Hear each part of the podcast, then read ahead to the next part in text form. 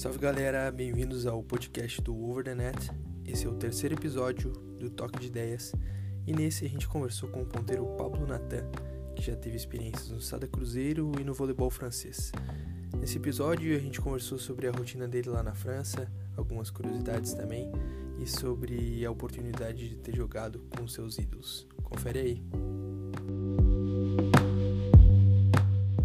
Bora começar mais um Toque de Ideias. Esse é o nosso terceiro episódio. É um programa que a gente sempre tenta é, convidar alguém, atleta ou ex-atleta, para compartilhar um pouquinho da experiência com o vôlei, da, da experiência de vida e, e levar um pouquinho mais para da nossa rotina e, e das vivências para todo mundo. Então, é, para começar, se tu ainda não segue a gente, segue a página underline over the net, underline, segue o Pablinho também, é Pablo N Vôlei. O Vini é Vini L. Silveira, underline, e Adame Henrique. Deixar um salve aqui pro Vini, meu parceiro. Como é que estamos, Vini? Tamo juntos, tamo bem. Mais uma live aí. Feliz demais por, pelo Pablo ter aceitado esse convite da gente, por vir aqui contar um pouquinho mais da história dele, a gente ganhar um pouco mais de referência e continuar inspirando mais pessoas, né? Que eu acho que esse é o objetivo da nossa página também. Exato, exato, coisa boa. A gente tá aqui com o Pablinho hoje, Pablo Natan, ele que é uma das, das referências aí da nova geração de ponteiro, no auge dos 23 anos, né, Pablinho?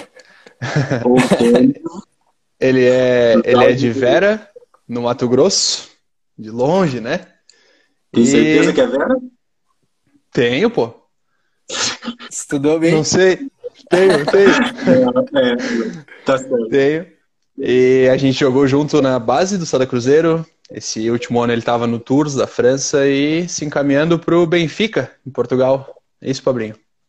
Exato. Assinei dois anos com o Benfica, então pelas próximas duas temporadas vou estar tá habitando a cidade de Lisboa agora. Bacana, bacana. Parabéns, parabéns. Obrigado. Quer, quer começar aí, Vini, para a gente conhecer um pouquinho melhor ele? É, essa live a gente não pode esquecer, porque a outra a gente, é. a gente atrasou para fazer um, um, breve joguinho que a gente faz, Pablo. É um isso ou aquilo. Eu vou te dar duas opções e tu responde assim o que vier na tua mente. O que tu prefere, enfim. Coisa rápida, assim, pra galera te conhecer. Então a primeira é doce ou salgado? Doce. Doce. É, eu acho que eu também sou mais do doce. Verão ou inverno? Inverno, sem dúvida inverno. Inverno? De Mato Grosso? Inverno. O cara nasceu no Mato Grosso. Pois é. Eu, todo mundo fala isso pra mim, mas eu, eu saí, fiquei quatro anos morando aí no sul, no Paraná, então eu, eu acho que eu acabei me apaixonando pelo, pelo inverno. Crer, eu volto pra casa e fico, mãe, como que você aguenta esse calor de Mato Grosso, mãe? Não tem como. Pode crer, pode Mas crer. eu prefiro, prefiro inverno. É, a gente é suspeito pra falar, eu gosto também de inverno. Já que é daqui mesmo. É, tu prefere ver série ou ler um livro? Hum, série. Série? Boa. É, jogar no Brasil ou na França? Putz, França. Pode crer. Oh. Daqui a pouco a gente fala mais sobre isso. Exato. É, passar um viagem ou float? Nas minhas condições. Uh, eu acho que o float. Float? No float, porque eu... De manchete? Mais, manchete ou toque? Não, no toque. Eu me garanto mais no toque. Tocão, tocão, pode crer. Pode no crer. tocão. é, prefere atacar pipe ou um passe seco? Pipe. Pipe total, né?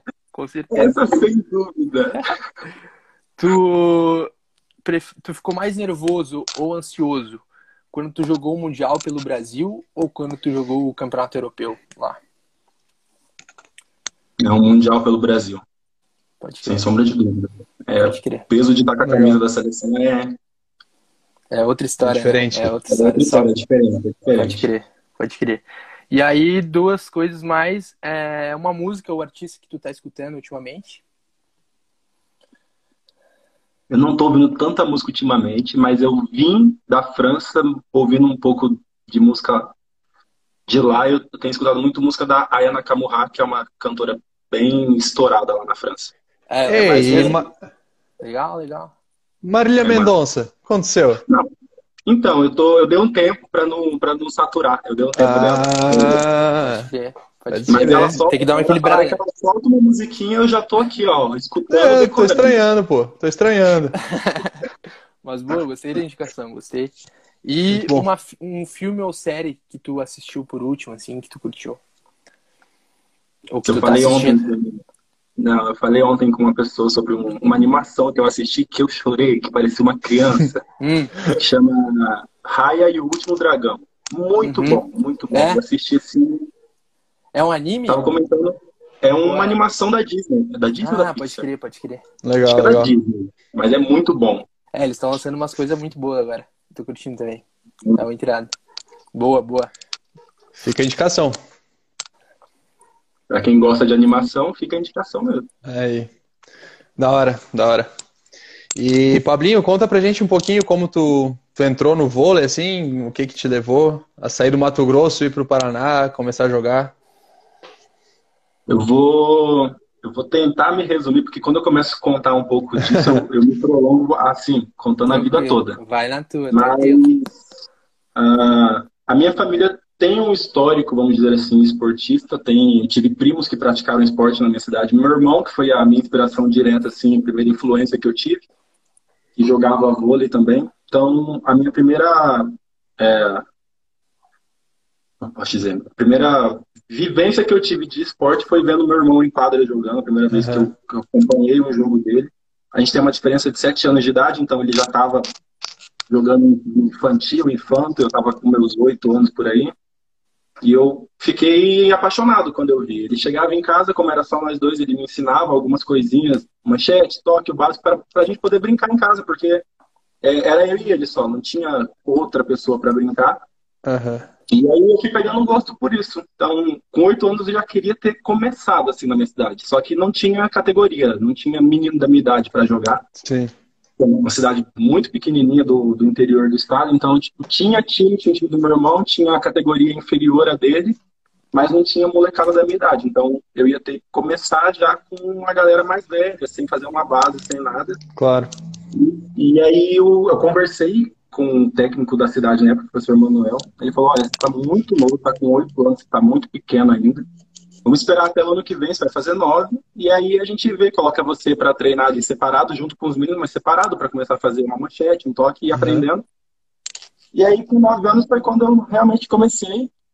Fazia, treinava no mesmo horário do meu irmão, só que no cantinho da quadra, para fazer a iniciação, já o professor já, o professor já ficou meio assim, porque eu já sabia fazer praticamente tudo que meu irmão tinha me ensinado em casa. Uhum. Então não tive uma dificuldade para iniciar, não, não foi do zero, zero. E aí, com nove, nesse, nesse mesmo ano, eu já fui para algumas viagens com meu irmão, da jogar, esses jogos que a gente ia, ficava uma semana alojado. Então, uhum, eu fui para dois. Fui para acompanhar, porque jogar mesmo tinha até a já é categoria. experiência. É, a com categoria certeza. infantil, que era, era 9, 94 na época infantil, 94, 93. Legal. E aí eu, eu fui, só que ficava no banco, eu tava lá, vivenciei aquilo, aquela uma semana ali. Sim, sim. Com o meu irmão também junto, então foi, eu via os jogos dele, acompanhava tudo. E aí eu fiquei esse tempo dos 9 até os 11, 12 anos na minha cidade treinando. E aí com 12 anos foi a primeira vez que eu saí de casa mesmo, que eu fui morar fora. Uhum. Aí eu fui para uma cidade ali, ali no estado mesmo, foi para Nova Mutum. Foi quando eu comecei a, a, jogar mesmo, a treinar todos os dias, é, porque foi montado um time mirim no estado e a gente foi campeão de tudo nesse ano. Uhum. Só que era, era, era 9-6 ainda, então, tipo, era dois anos a mais do que a, da minha idade. Só que eu já estava no meio da equipe, viajava, a gente foi para foi brasileiro escolar e tudo mais. E aí passou, a gente ganhou tudo que tinha que ganhar, inclusive o pessoal do Mato Grosso Vicente até rolou um, uma conversa, uma época de ficaram meio assim, porque apesar de eu ser mato-grossense, eu tenho a Federação Paranaense, tanto que eu representei a seleção do Paraná nos campeonatos brasileiros. E nesse ano que a gente foi campeão de tudo lá no estado do Mato Grosso, eu não fui federado, eu joguei campeonato escolar, coisa que não era da federação. Uhum. E, e, aí foi. Joguei esse ano 2010, aí acabou o projeto. A gente voltou do brasileiro em setembro, acabou o projeto. Todo mundo para casa. Putz. De uma vez. Nem terminando letivo nem nada. E aí no ano seguinte, 2011, foi o ano mais louco da minha vida, porque eu ia ficar sem jogar, não tinha time na minha cidade. Eu corri atrás de uma molecadinha para montar um time escolar também, para participar de, campeonato escolar, regional, tentar o estadual, quem sabe. Consegui nove meninos, que era o mínimo obrigatório, né, para fazer as três trocas no segundo set. Só que aí o meu o técnico de Nova Mutum que tinha ficado lá, ele já me conhecia, tinha trabalhado comigo, eu assim, Pablo, se você quiser, você volta para cá, mora comigo na minha casa, só que você vai treinar com um infanto, com um juvenil e tudo mais, porque não tinha mirim, não tinha a minha categoria. É. Aí eu falei, não, beleza. E aí foi o ano que, segundo Beto, graças a Deus, se não fosse ele, acho que hoje eu não estaria aqui, ele tentou me transformar num levantador. É, aí eu fiquei seis meses de 2011 treinando como levantador. Eu tava na equipe juvenil como levantador titular da equipe. Caramba. E aí, só que eu tava saturado. Eu falei, não, eu não quero isso pra minha vida. E eu era, gente, sem brincadeira. Hoje eu tô com 1,95, tô, né? Já tô ficando baixo, mas na época eu era um cotoco, eu tinha 1,70. Todo mundo achava que ia ficar no máximo da altura do meu irmão, que tem 1,88, 1,87, então ninguém achou que eu fosse crescer e nem eu acho. E magrinho na época? Não, eu era meio gordinho, tá? Ah, eu tá. Achei que a fato já era. Né? Gordinho nada. O Pablo já era forte. Forte que é um não, touro, já era largo. Nove anos ele já devia estar bom. Fase, eu tive a fase, a fase gordinha. Eu fui gordinho até os meus 4, 13 para 14 anos. Gordinho, fui dando um estirão, fui diminuindo, mas eu era gordinho e pontudo. Tinha até raiva. mas aí esse ano, 2011, fiquei lá seis meses com o Beto. E aí eu falei, Beto, eu não quero isso para mim. Vou parar aqui, vou voltar para minha casa. E seja o que Deus quiser. Depois ninguém vê o que a gente faz. Uhum. Aí ele conseguiu, em vez de eu voltar direto para Vera, para ficar, eu ia ficar sem treinar, não ia poder jogar mais nada, ele conseguiu é, que eu voltasse para uma cidade próxima da minha cidade, que era Sorriso, para jogar com o professor Poli. Consegui uma vaga para mim na República lá. Aí eu fiquei o resto do ano lá em Sorriso treinando, como atacante mesmo, voltei a fazer o que eu queria. E aí terminou o ano, aí chegou 2012, que foi o ano que mudou tudo assim na minha vida, que foi quando eu fui para o Paraná. Foi, é, acho que foi o grande passo que eu pude dar, porque da minha família, de pessoas que eu tinha como é, inspiração ali, pessoas que eu tinha próximo de mim, ninguém nunca tinha saído do estado tão cedo, ninguém nunca tinha é, recebido uma proposta para sair do estado. É, eu acho que, inclusive, é uma das situações que meu irmão teve, porque ele sempre foi destaque na minha cidade, na época que ele jogava, mas ele não conseguiu. E eu sei que ele queria muito viver isso que eu estou vivendo. Uhum. E, e, aí apareceu a oportunidade, foi meio difícil, porque eu estava com 14 anos, minha mãe não queria deixar de jeito nenhum eu sair, imagina. Uma coisa. Não é super novo? Eu estava em Nova Mutum, que era 190 quilômetros de casa, e agora eu estava saindo do Mato Grosso para ir para o Paraná, tipo, 2 mil quilômetros. Isso que eu ia, eu ia, te perguntar se a tua família te, te dava um suporte bom para isso na época, só que tu tava bem novo também, né? Era completamente compreensível. Putz, 14 anos. Ficarem com o pé atrás, principalmente por não ter ninguém sair então, assim, minha, próximo e tal. Da minha família, assim, é, minha, eu, minha mãe, o meu ciclo ali mais próximo, minha mãe e meu irmão. Uhum. É, meu irmão, desde sempre, a hora que eu falei que eu queria, ele tava lá. Uhum. Não, eu, eu, eu te apoio, mas a minha mãe, ela teve esse momento de ficar com o pé atrás pela idade. Claro, claro. Idade e, e por questões até financeiras, porque ela ficou assim, como que eu vou te ajudar? Como que eu vou poder te mandar um dinheiro no final do mês, ou, ou quando precisar? Eu, ela não tinha condições realmente de fazer claro. isso. Só que eu tive muitas, muitas pessoas, assim, que foram, que eu, que eu falo que foram anjos na minha vida, que me ajudaram muito nessa fase. Então, desde professor que me ajudou a ter uma, ter uma, uma amiga nossa na minha cidade, que ela, ela, eu falo que ela é minha segunda mãe, que ela, ela é bioquímica, ela tem concursar na prefeitura, tem uma, tinha, tem condições de vida, então ela me ajudou muito uma época em questão financeira também. Mas a minha mãe ficou de início com o pé bem atrás, bem atrás, porque ela tinha medo de eu, de eu acabar me frustrando muito cedo, de, eu, de não conseguir lidar com a distância, né, de estar muito longe e não ter o suporte da família na hora que a gente precisa. Sim. E até pelo fato de estar tá indo morar com uma pessoa que ela não conhecia, com outros meninos que ela não conhecia, apesar de na época que eu fui para o Paraná foi foi tipo assim uma debandada de meninos do Mato Grosso para o mesmo time. Então tipo Caramba. eu conhecia alguns meninos uhum. mas a minha mãe não porque eu já conhecia de ter jogado com eles ou contra eles. Mas a minha mãe não. E aí ela teve foi literalmente depositar a confiança dela no Amauri que era o técnico do time lá em, em Umuarama. E ele ela teve que fazer declaração passando a responsabilidade para ele e tudo mais porque era uma república só de menores. A gente, todo mundo que estava na república tinha 17 para baixo. Pode crer. Então ele tinha, ele, ele assumiu a, a responsa responsabilidade por todos. A gente morava num apartamento com 10, 10 ou 11 Nossa. apartamento. Caramba. Não era de república. Caramba. Não era grande apartamento, a gente era assim, super lotação mesmo. Só que o Amaury, ele fez, tipo assim, das tripas e o coração para conseguir dar um mínimo pra gente, sabe? Pra gente conseguir. Ele, a gente tinha bolsa de escola particular, ele tinha o projeto junto com a prefeitura e tudo, mas a maioria, a maioria do projeto, assim, ele bancava do bolso dele. Ele tinha, ele era com, tinha um contrato com a prefeitura e o contrato da escola que, ele, que a gente tinha bolsa. Então teve muita coisa que ele tirou do bolso dele para bancar, bancar aluguel, bancar essas coisas, sabe? Então Sim. durante quatro anos que eu fiquei ali em um Moarama, que foi, foi a época que eu comecei a, a ter destaque a nível nacional, porque eu me destaquei no estado, fui convocado para a seleção paranaense, pelo fato de jogar a primeira federação, sei lá. Então foi quando eu comecei a, na base, ter um destaque maior. Uhum. E, e foi, foi essa época aí que eu acho que foi uma das mais importantes. Todo mundo que passou, claro, desde quando eu comecei, mas o Beto teve um papel muito importante nisso também, foi o professor que queria que eu fosse levantador, porque ele conheceu o Amauri, ele que me indicou para ir para o uhum. time Mirim, que o Amauri nessa época ele não montava time Mirim, ele montava só o Infanto e juvenil. E aí, ah não, mas tem um menino aqui, 98, que eu acho que pode te ajudar muito na sua equipe mirim e tal. O menino é bom, não sei o quê. Aí o Amaury não me conhecia, apesar de ser Mato Grossense também. Não, Beto, se você está falando eu confio, pode mandar para cá. Aí fui.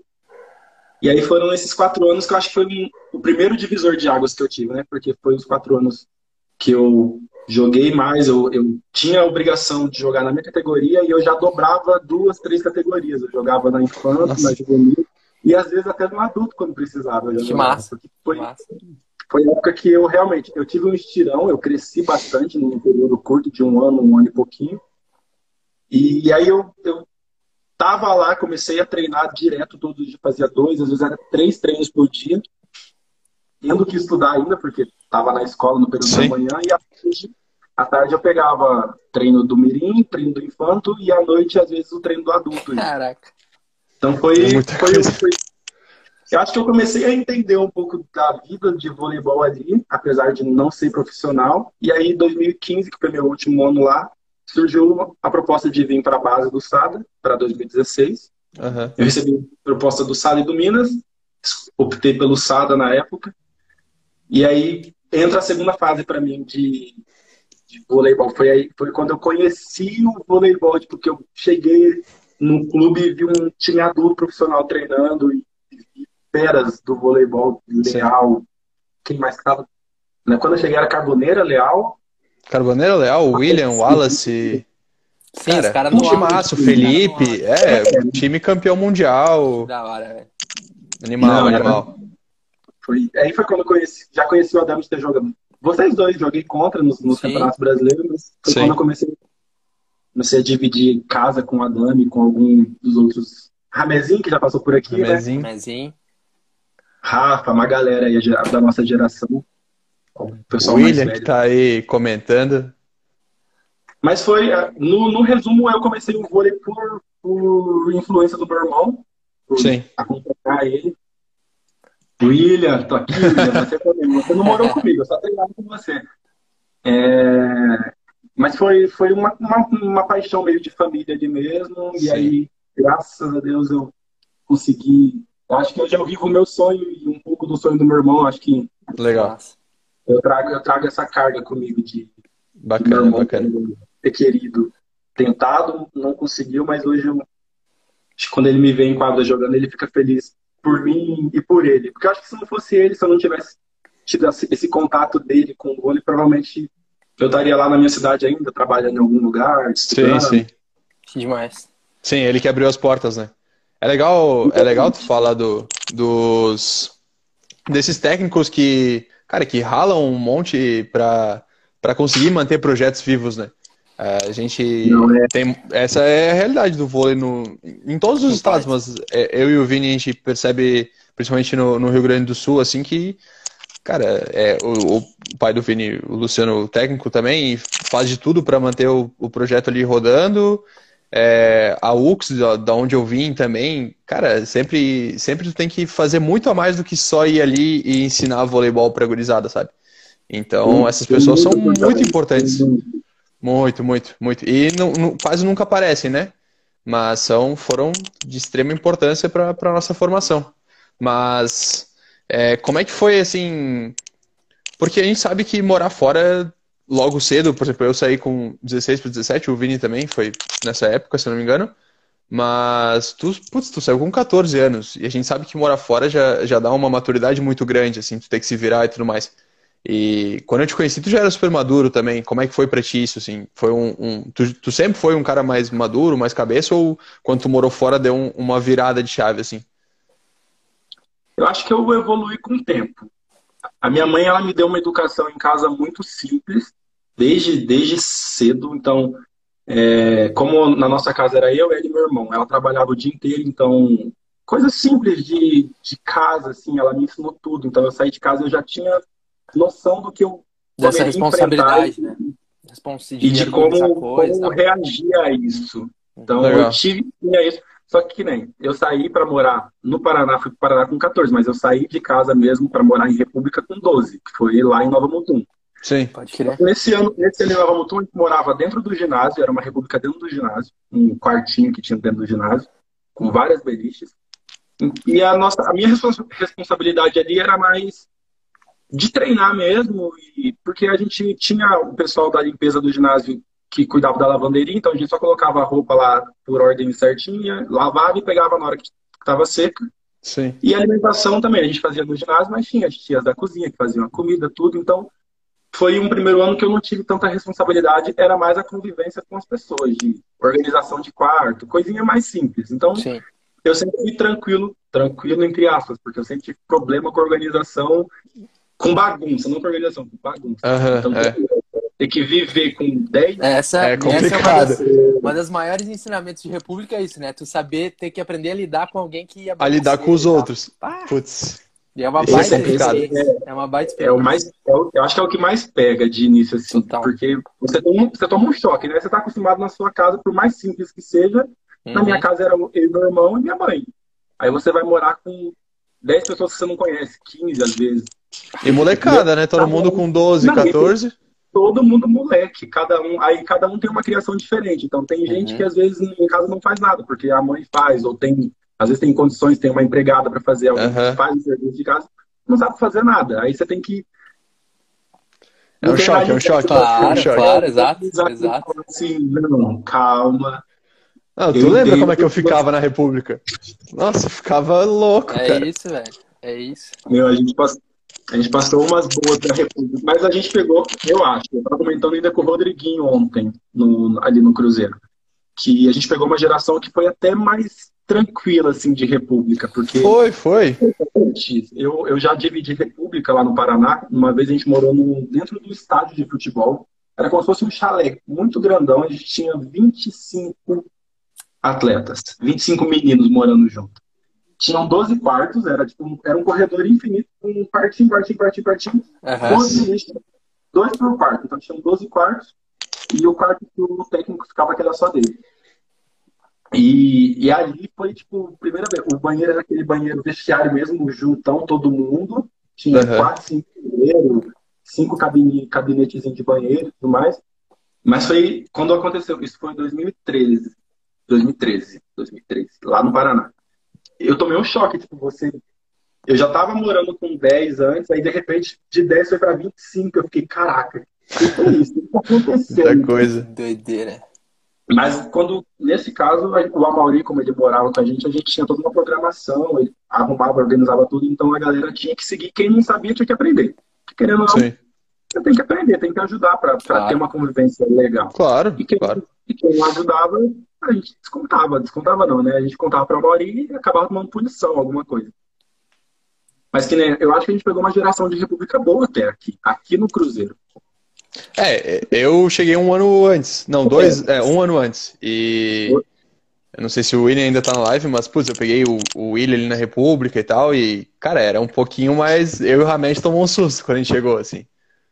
Mas... Eu, lembro, eu lembro que quando eu cheguei, o Henrique foi me deixar lá no, na República, E eu lembro que a cozinha, quando eu cheguei, tava um absurdo suja. Não sei quem tinha deixado o Henrique, ele entrou, ele viu aqui. Cara, era ele deu complicado. um de rabo na galera. Era Chegando complicado. meio novo, olha o jeito que tá isso aqui. Eu falei, E tem um momento que, mano, chega um momento que tu larga, assim. Porque, tipo, é, É, tu e mais um começa- tentando e sete remando pro outro lado. É, Aí tu fala, eu larguei. Eu larguei. Passei Começa- por esse sentimento. Deposita numa energia que tu sabe que não vai dar certo, tá ligado? Exato. Aí, Aí tu cuida do teu quarto e já era. Aham, exato, exatamente. É Mas é, é bom, ruim, é ruim. É ruim. Eu Mas também que te, te ensina muita coisa. Eu aprendi Não. a ter paciência. ensina. ens- ou, ou a ter paciência ou a simplesmente não se importar com os outros. Com os É. outros, assim, não se importar com a bagunça alheia. Porque Sim. eu tinha muito isso antes. Eu sofria muito por ver a bagunça dos outros. Não era nem, às vezes, nem, Uhum. sei lá, o quarto. Eu entrava no quarto feminino e via aquelas outras. Gente, como assim? É. Falei, ah, quer saber? Deixando a área comum da República organizada, um quarto, cada um tá de Aí se vira, É. exato. Mas, mas É, não, mas ali no Sada, ali no Sada foi um pouco mais tranquilo. Mas acho que todo mundo passou, passou por isso. Não, Ah. pra quem, quem, quem vai morar em República que passa, não, não tem. Eu acho que é, faz parte total do processo de morar em República com Sim. outras pessoas. Sim, Eu ia, eu ia Claro. falar do. Tipo, é muito importante pra, pra gente que é atleta, ou pros atletas em si. Claro, não é o ideal, né? Seria o ideal a gente morou, morar com um alojamento certinho, é, com uma estrutura bacana e tal. Mas eu acho que essa experiência que a gente tem na República, é, todos os aprendizados, eu falo que é uma faculdade.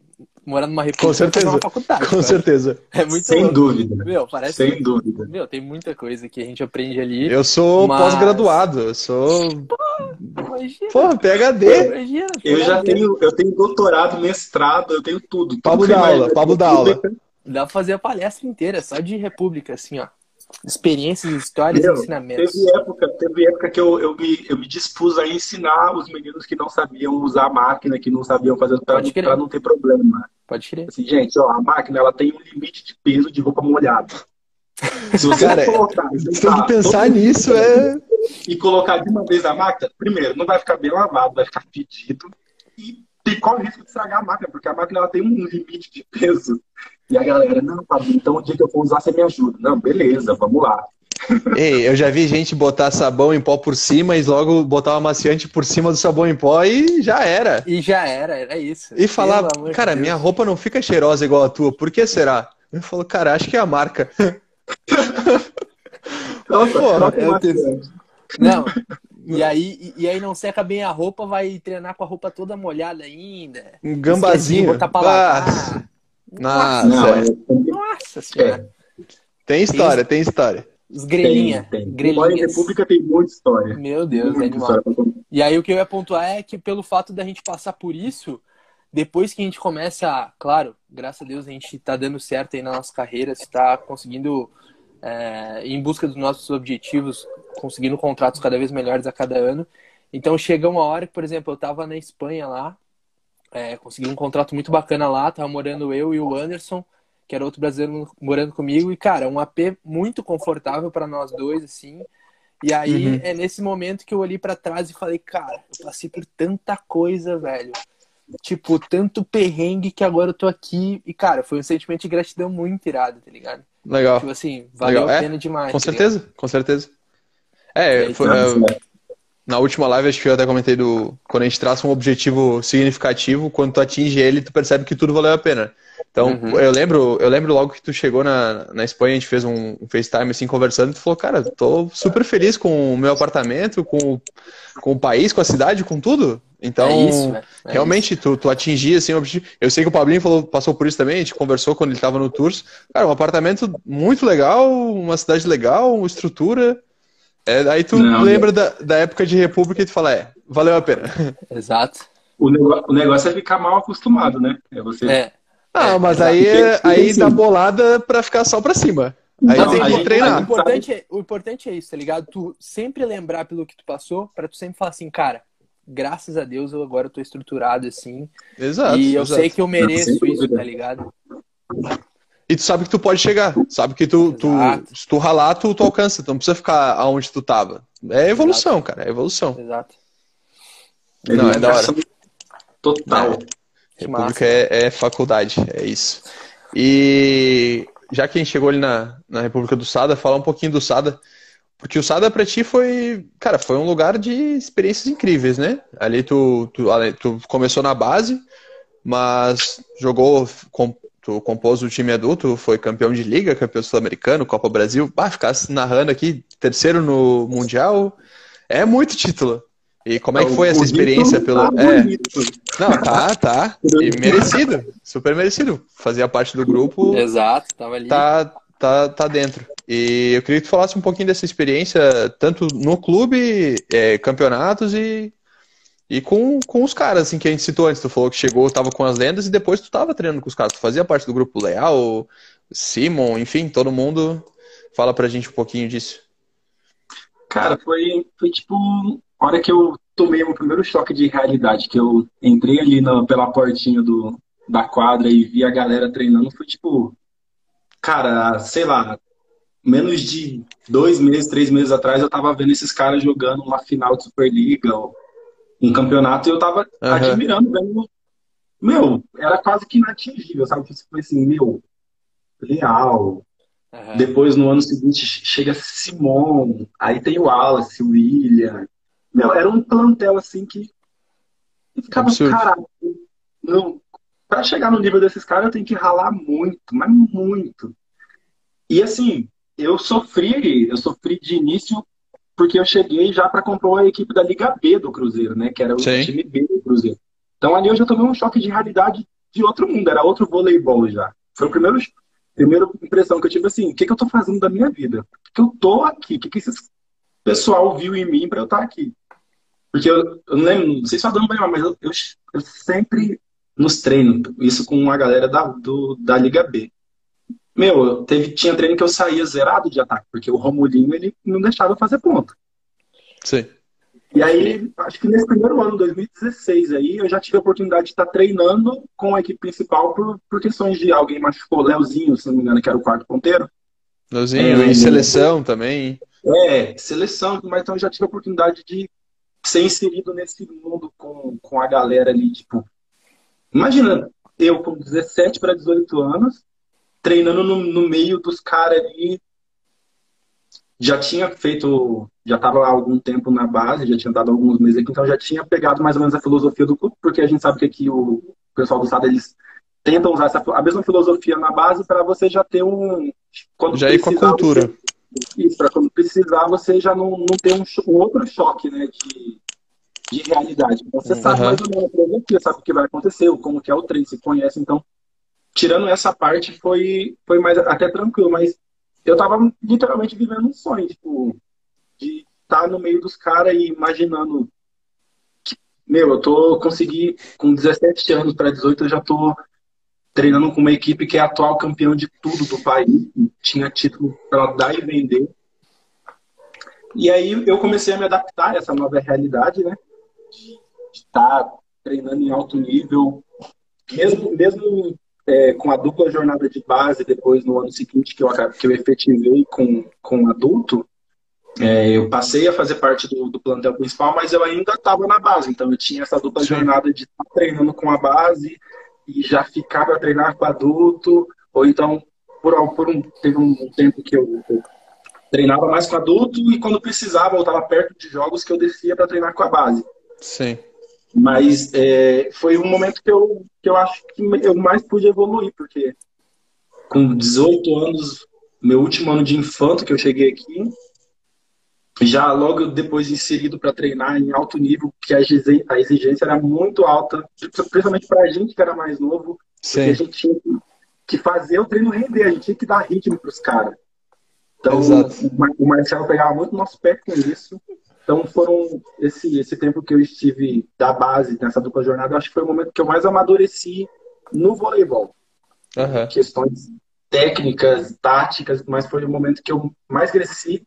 Eu acho que 2016, 2017, 2018, eu falo que foi até, até hoje, dos meus 23 anos, dos meus 12 anos jogando vôlei, foi o, eu consegui chegar num, num auge da base para a transição do adulto, que foi 18 para 19 anos, não, 19 para 20, que foi 2017 que eu, que eu a minha última convocação para a seleção, que eu joguei o mundial e tal.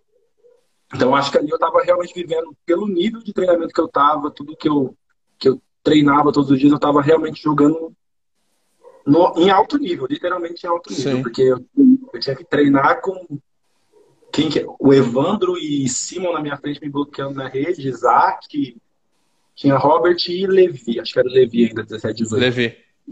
Levi. Então, tipo, eu não tinha, eu tive, eu tinha que dar um jeito de fazer alguma coisa. Sim. Para quem, pra quem já me conhece muito tempo, sabe que a minha característica principal sempre foi ser forte, de conseguir pontuar e tudo mais. Mas aí você chega nessa, nessa realidade diferente, que você pega uns caras bloqueando mais alto que você, atacando e fica assim. É. Tem que achar um, um meio diferente, a né? Realidade é tem que achar uma saída. É outra realidade total, mas, como eu disse, eu acho que foi a época que eu mais amadureci.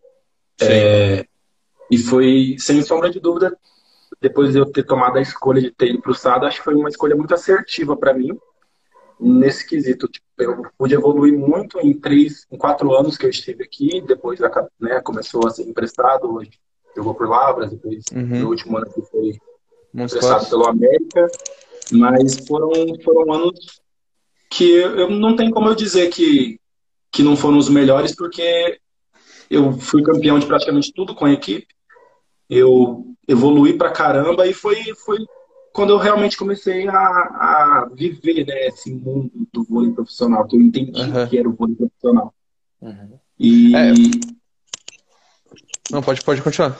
Não, e, e, você falou de convivência com os caras, tipo, eu fui muito, muito acolhido aqui, por todos. Sim. Todo mundo. Claro que tinha um nível de cobrança, às vezes, por ser mais novo, é, algum, algum tipo de às vezes, aquela zoeirinha que eles falam, tipo, ah, na minha época eu não, não, não, não, não tinha esses errinhos e tudo mais, acontece, faz parte dessa uhum. nossa sim, sim. evolução aí de processo, mas é, a galera, no geral, todo mundo me abraçou muito, a galera me incentivava muito a treinar, tipo, vamos, Pablo, a gente sabe que você consegue, mesmo nos momentos mais difíceis, assim, ou é perto de competição, que era mais pressão ainda, perto, principalmente perto de finais, que era uma coisa que o Sada está acostumado a jogar. Sempre. Então era um momento que o treino apertava mais e que aí a gente tem que estar tá ali, tem que corresponder, né? Sim. Todo mundo, de, de ponta a ponta, de tanto Evandro, Serginho, Le, Leal, foi, a gente brinca até hoje falar que ele é meu pai, mas ele foi realmente um paizão comigo. Que da hora. Tempo. É, Simon, depois que os dois anos que ele ficou aqui, me ajudava muito, gente boa demais. Felipe, preciso nem falar, o cara carisma que ele tem, a,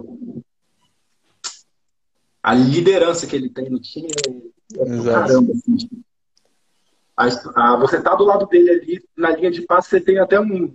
dá uma segurança tão grande que ele fala assim: não, Pablinho, eu sei que você consegue qualquer coisa, você pode deixar que eu me vira. Que eu faço. Que da hora. Foi, foi, essa experiência de, de conhecer esses caras que até então eram ídolos, né? Ainda são, sim, mas sim, sim. você imaginava, você não, eu não imaginava de estar tá dividindo quadro com eles. É, acrescenta, você fica, você, você, passa a pensar assim, pô, eu consegui, eu tô aqui com os caras, então uhum. é, literalmente você fica muito agradecido por tudo que você passou e pela recompensa que você está tendo naquele momento. Então, Legal. Foram esses anos assim que eu posso falar que foram que até massa. hoje os melhores é, vida E é, é um momento de, de real muita evolução mesmo, assim. Né? A gente está na transição pro adulto, então a gente aprende um outro voleibol, assim, um outro nível de vôlei. Tu citou que tu, cara, eram bloqueios absurdos que tu tinha que passar, que tu tinha que, que evoluir, um saque também diferente para tu aprender a passar. Mas eu acho legal que muita gente não percebe isso, mas muita gente foca muito no que é interessante também, tu tá treinando em alto nível, ok, tu conhecer essas pessoas, mas tu jogar num time igual o Sada, assim, tu fazer parte do, do, do, do, do, time mesmo, assim, do plantel, um time que sempre chega em final, e acho que isso é bacana. Cara, eu nunca vivenciei o vestiário de uma final de Superliga, o vestiário de um, de um Mundial de Clubes. E isso dá muita bagagem, assim, tu vê como os Ou caras mesmo se portam, a, pre a preparação, né, pra ele, tipo, É, treinos, é, o vestiário, eu digo, sei lá, claro, uma claro, semana claro, antes Do, do Mundial de Clubes, é um mês, a, a preparação pro playoff da Liga. E, cara, tu vivenciou isso em N campeonatos, assim, diversos, Sul-Americano, Copa Brasil, Superliga, Mundial. Então, acho que isso dá uma bagagem muito grande. Só de tu ver como o cara é, muda o treinamento dele para uma fase regular e para um playoff, tu vai te dando é, muita é bagagem. É, é, apertar uma chavinha e mudar total. Total. Sim. É, eu, eu via isso só estando ali no ginásio, é, treinando no mesmo ginásio, imagina quem tá vivenciando, tipo, tá no treino realmente. Então tu, tu vê que os caras realmente mudam o nível deles, assim, pra, pra jogar a final. Eu acho que isso é uma experiência muito válida. Além de estar tá treinando junto, além de estar tá, tá vivenciando tudo mais, mas acho que isso, isso conta muito pra carreira. Não, não vira um, um, uma surpresa, né? Quando tu chega na tua. Quando tu tá atuando na final, já não é mais uma surpresa, pelo menos aquela experiência, assim. É, o pré-jogo ali, você já tá. Porque o, querendo ou não, querendo ou não, tipo, a gente, a gente fala, né? Ali na quadra são sete, mas tem todo, todo o histórico de treinos, tem tudo que você viveu para chegar naquele momento. Então, os sete, os sete que estão jogando ali não chegaram ali sozinhos. Para eles chegarem claro ali, claro a gente teve que ajudar o time. São 14, hoje 14, né? Que pode. 14 Sim. pessoas ali, que fora a comissão, fora todo mundo que está por trás, que não, não, não sai tanto assim nos holofotes. Então, uhum. o clima que fica no vestiário ali é como se fosse tipo, você ali na quadra. Tipo, não, é final, a gente tem que dar o nosso uhum. máximo ali. Se precisar, a hora que me colocar vou entrar cagando, vou, eu vou fazer o que eu conseguir, vou dar o meu melhor e eu sei que a galera vai estar ali para dar suporte. Sim, é todo mundo junto, né? A gente chegou ali como. É, é literalmente, o pessoal, acho que talvez muita gente pensa que a gente, quando a gente fala que é a nossa família e tudo mais, pode achar que é uma coisa meio clichê, mas não, a gente convive todo dia com os caras. Então, literalmente, passa a ser a nossa família. Você conhece claro. a intimidade dos caras, você divide quarto com eles em hotel, você divide é, o vestiário. Então, é literalmente você tá ali todos os dias vendo aquelas pessoas. É, é uma família, é o sentimento de família, de querer que o outro faça o melhor, porque aquilo ali vai ser o resultado do coletivo, vai ser um, o resultado daquilo ali vai, vai vir para todos, não para para quem estava só ali na quadra, Sim. vai ser o coletivo todo. Então isso é Sim. muito legal. É, a gente realmente passa muito tempo juntos. Que massa, né? Eu ia comentar de duas coisas muito massas que tu tocou no assunto. Primeiro, esse final aí, que foi o fato da gente criar uma intimidade com os nossos ídolos, né, cara? Essa oportunidade que a gente tem na nossa vida é uma coisa muito surreal. Eu tive uma das primeiras as primeiras a primeira oportunidade que eu tive foi lá em São Bernardo, quando a gente jogou a, teve a oportunidade de jogar uma Superliga com um time praticamente juvenil, e quem integrou junto com a gente o time foi o Marlon. Então a partir dali, cara, foi uma virada de chave mesmo por ter uma pessoa, só que foi um cara que ajudou todo mundo. Tu sabe que o cara é referência mundial, assim, já jogou pela seleção brasileira. Então, a primeira ali já, já me virou a chavinha e falou: cara, tá acontecendo, as coisas estão dando certo, tá ligado? E aí depois no. Corinthians eu tive a oportunidade de jogar com. treinar e jogar com o Serginho, o Sidão, o Riad, esses caras. Então e aí depois a resenha, então começa em churrasco com os caras, começa a criar uma intimidade, a fazer uma resenha. E além, e o extra quadra vira muito. fica muito bom, né? Porque depois aí tu conhece os Não. caras de verdade e, a, e aí tu entra na quadra depois e o, se fortalece cada vez mais. Isso é muito louco. Sim. É, o, o, o, o intra-quadra flui muito melhor depois a é, resenha no meio do treino. É o, que, é, o que a gente tinha, é o que a gente tinha comentado, né? Tipo, que eu até botei, eu botei no Rios essa parte. Da Exato. importância do extra quadra para o dentro da quadra tu saber o que vai motivar Exato. o cara para fazer o trabalho render, tá ligado? Se Como abordar, poder cobrar sim, mais com certeza. Cara, exatamente. Só que tu é, tem intimidade com os ídolos, cara, é outro nível. É outro nível, né? É outro nível. É outro, não, é outro nível. É, você, meu, você, você tem o WhatsApp dos caras, você tá no é, grupo. É, velho, exato. Você exato, tem um exato. número Exato. Tá assim, a hora que eu quiser mandar uma mensagem, tipo, uhum. vai ser normal, vai ser como se fosse alguém que eles conhecem há quanto tempo já, sei lá, a vida inteira. Mas às vezes é uma temporada que você joga com. Passa uma temporada com uns caras e depois tipo, fica pra vida, meu. Exato. É porque é muito intenso, né? É, tipo, pode acontecer, claro, às vezes de você tá, passar uma temporada não, não criar uma, um, vínculo um vínculo tão forte depois. Cada um vai para um canto, vocês vão se encontrar, provavelmente em quadra, não, vão se cumprimentar e tudo mais, vão, vão trocar uma ideia, mas não vai ser aquele, aquela pessoa que você vai mandar mensagem sempre. Mas tem pessoa, a maioria, na maioria das vezes, você cria vínculo muito, muito forte com a galera. Tipo, hoje, hoje eu, eu, eu posso pegar meu celular e mandar mensagem pro Simon de boa, eu sei que ele vai me responder, a gente vai conversar, rolê. O Leal, Felipe, Sérgio, O Leal, tu liga pedindo bênção, né? Fala benção, pai. Fala, deixa abençoe, meu filho. Sério? Então, é, muito, é, muito, massa. Tipo, a gente se encontrou na França, né? Eu e o Leal e o Simon. Meu, a hora que, que, eles me viram, eu fui ver o primeiro jogo que foi lá em Tours da, da Champions, foi Peru de Antivita. A hora que o Leal, ele tava aquecendo, a hora que ele me viu na arquibancada para ver o jogo, ele falou: vem cá, no que, da, que massa. que da hora. ele na beira da quadra. Tipo, que é, massa. É de outro mundo, é de outro mundo. Aí o Simon também veio me cumprimentou. Então é, é, literalmente é outro mundo. Você fica íntimo dos caras, você conhece os caras, tipo, os caras te tratam como se fosse como se fosse não, como íntimo, tipo, claro, sim, claro. sim, porque vira realmente. Exato. Legal. Isso é, muito... Putz, isso é especial demais, muito massa. E já que tu, tu tocou no, no assunto, cara, como é que foi jogar uma Champions assim pra ti? Porque, nossa, é, a gente acompanha, a gente viu, putz, esse, essa última. É, essa última que o Zaxa foi campeão, cara, é um nível absurdo, assim. É, é outro, acho que é o, me, é o melhor do voleibol de clubes.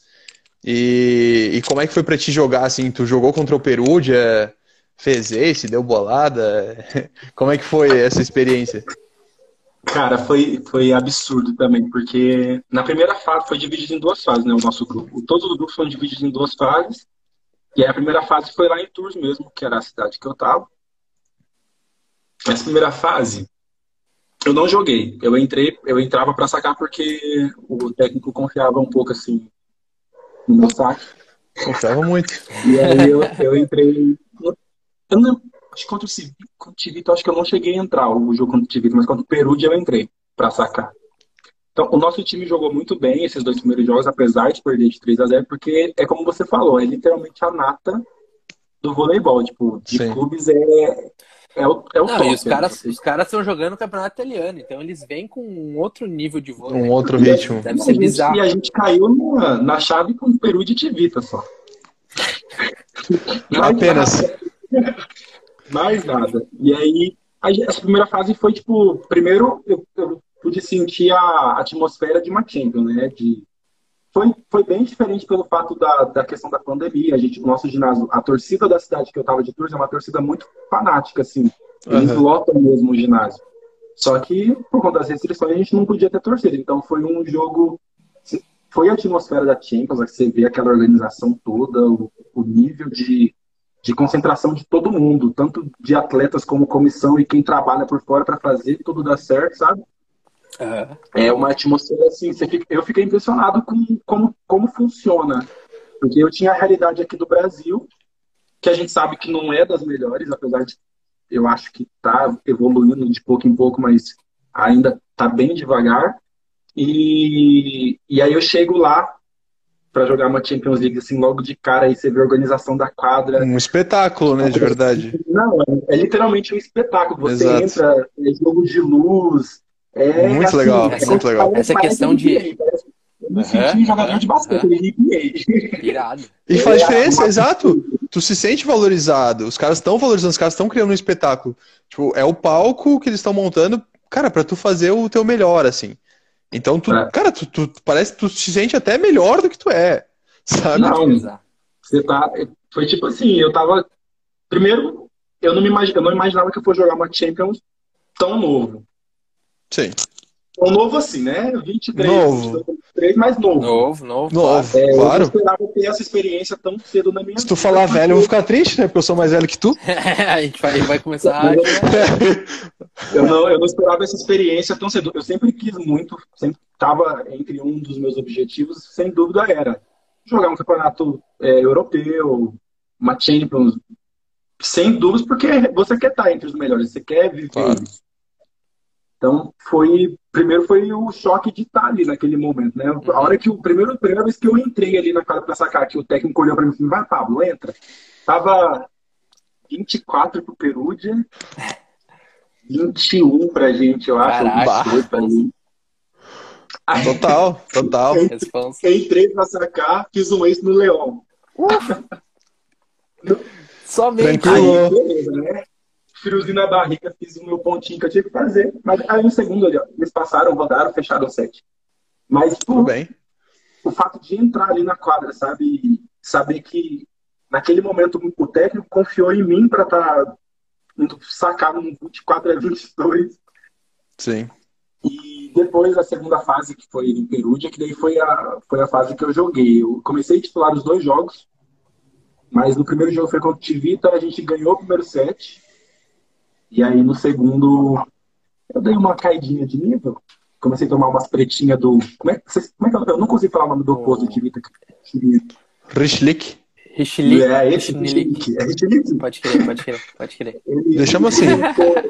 Acho que ele não tá vendo a live pra corrigir a gente, então fica pra próxima. Deixa eu mandar um áudio pra ele. Ele me achou ali em, uns bloqueios ali, aí o meu técnico me tirou e eu acabei não voltando. Mas contra o Perúdia, que foi o segundo jogo, eu joguei o jogo inteiro.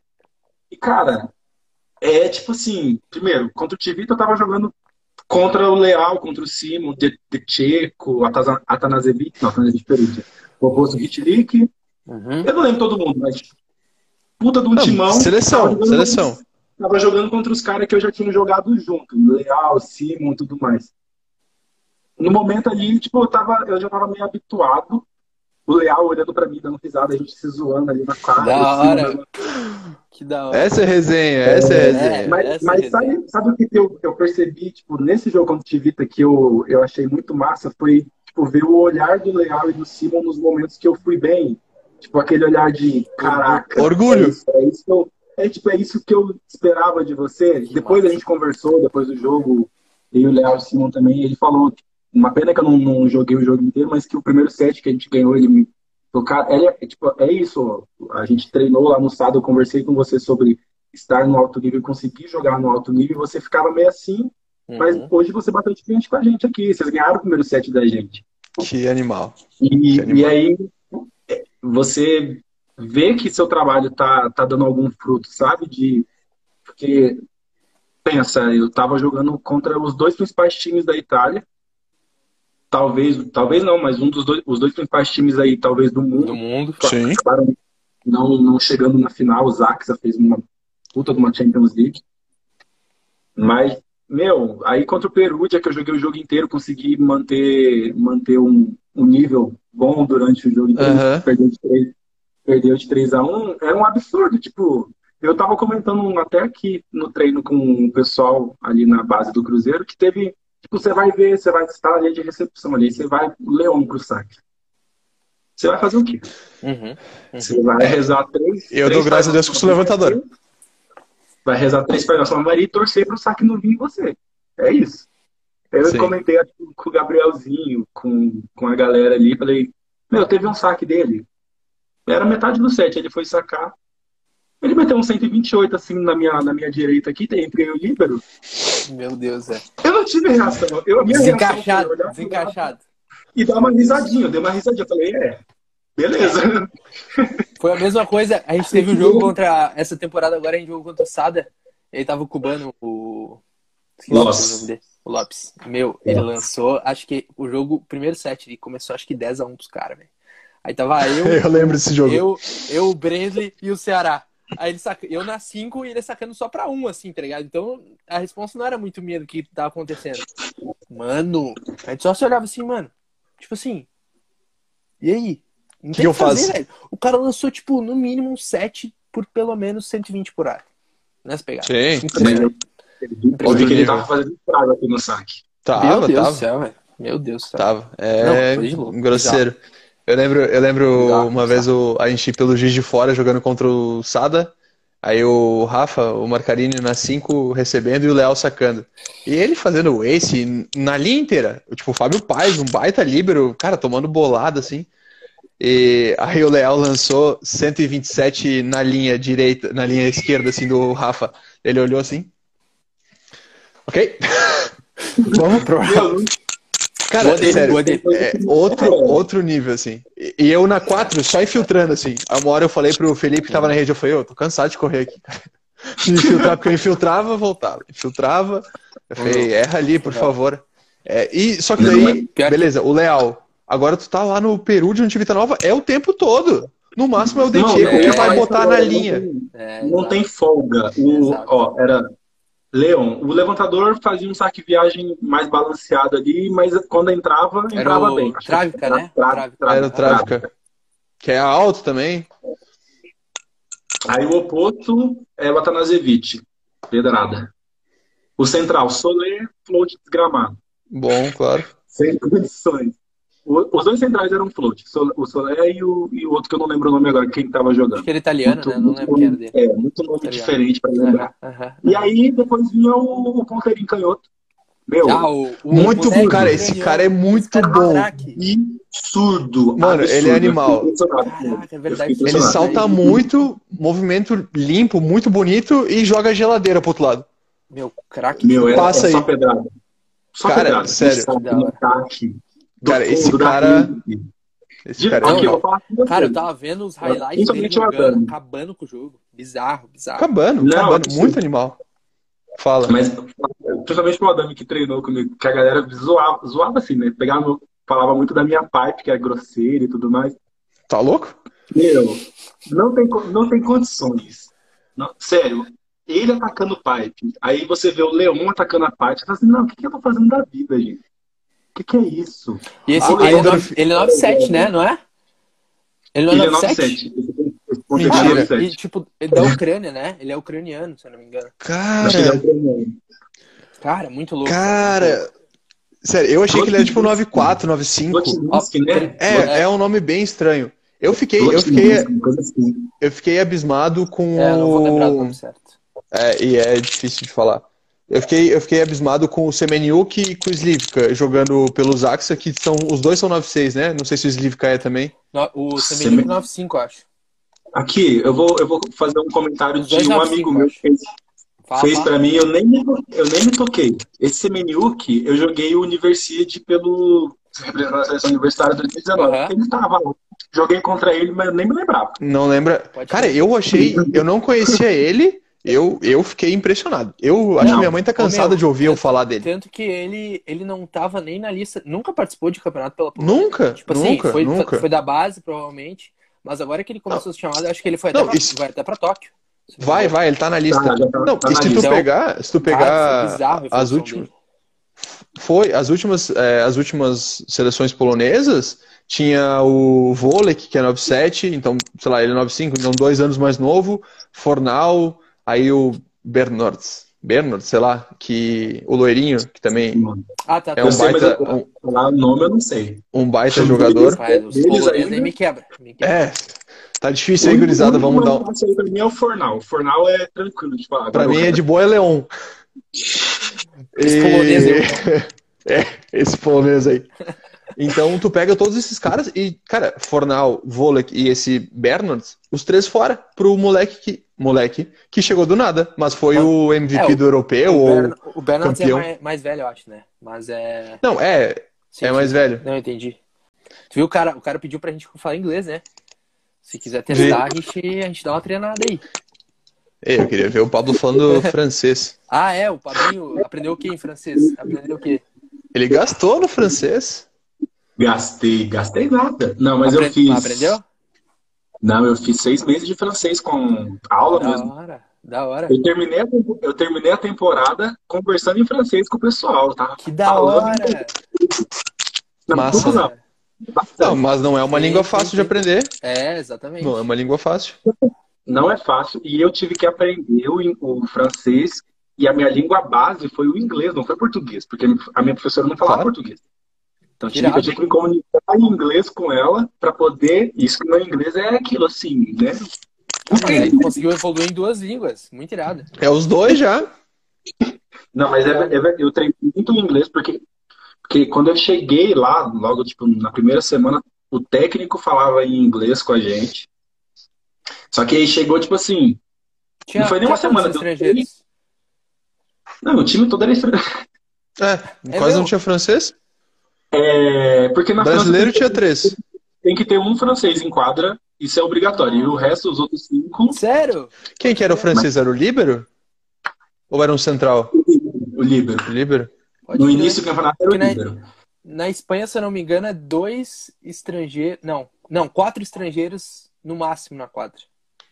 Não, na França é. Todo mundo se vão tentar mexer nisso por conta de Paris 2020, né? Mas até então, cinco e um francês em quatro. Tem que ter no mínimo um francês. Que agora tá Inclusive, teve um jogo, mais ainda. Teve um jogo que tentaram é, contestar isso porque o líbero, o líbero não fica na quadra o tempo todo, né? É, isso que eu ia perguntar por causa do líbero do central.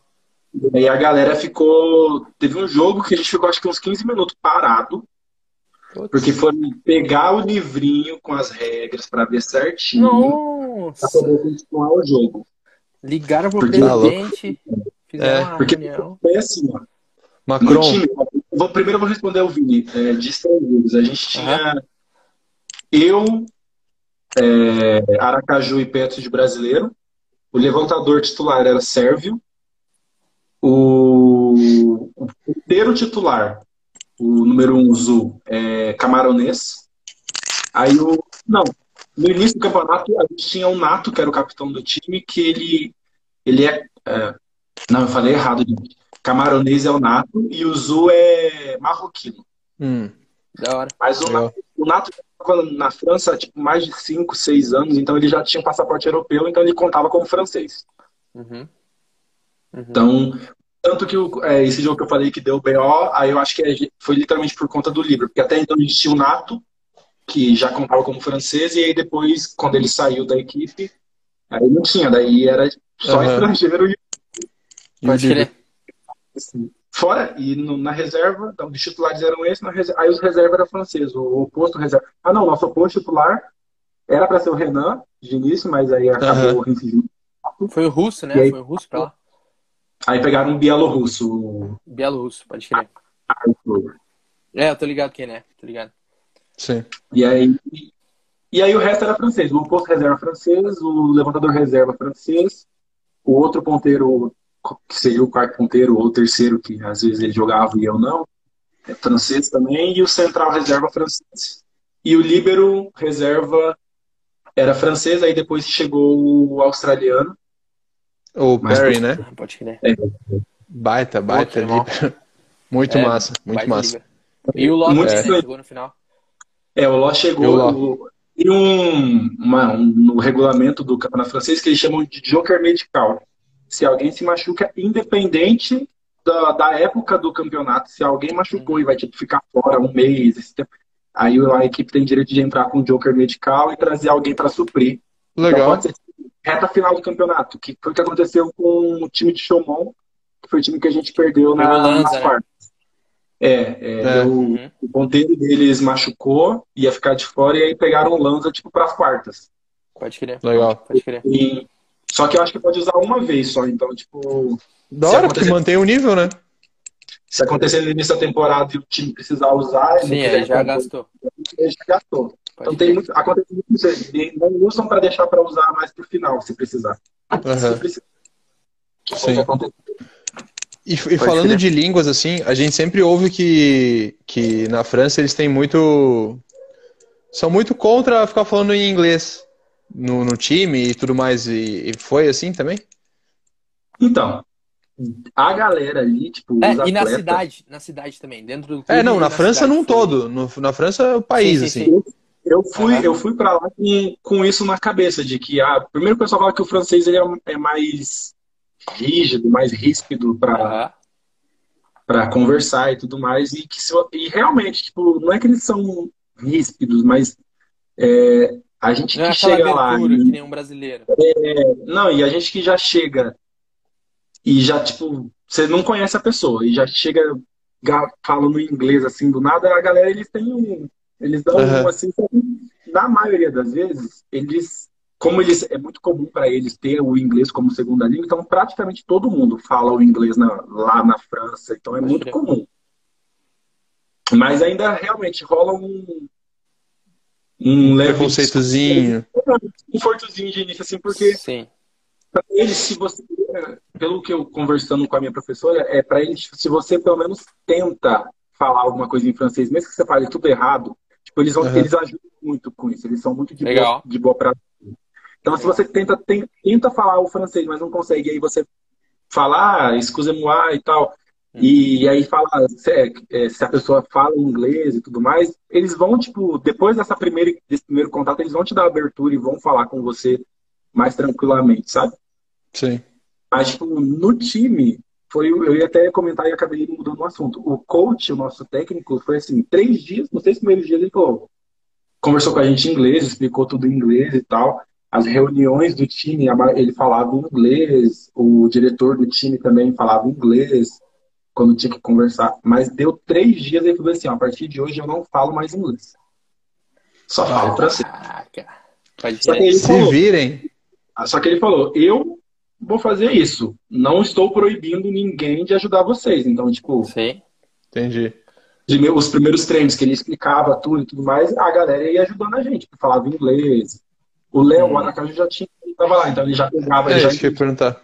já entendia bastante coisa, então ele direcionava ali um pouco eu e o Petros.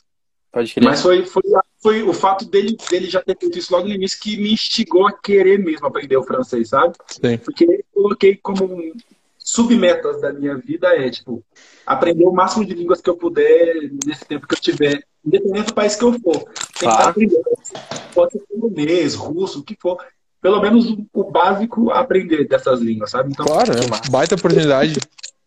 Casou a oportunidade de eu, como eu queria aprender o francês, e a nossa a fotógrafa do time também, ela fica mais responsável pelas redes sociais do time, ela é professora da, de escolinha inicial, de criança mesmo, sabe? Ela trabalha com educação de criança.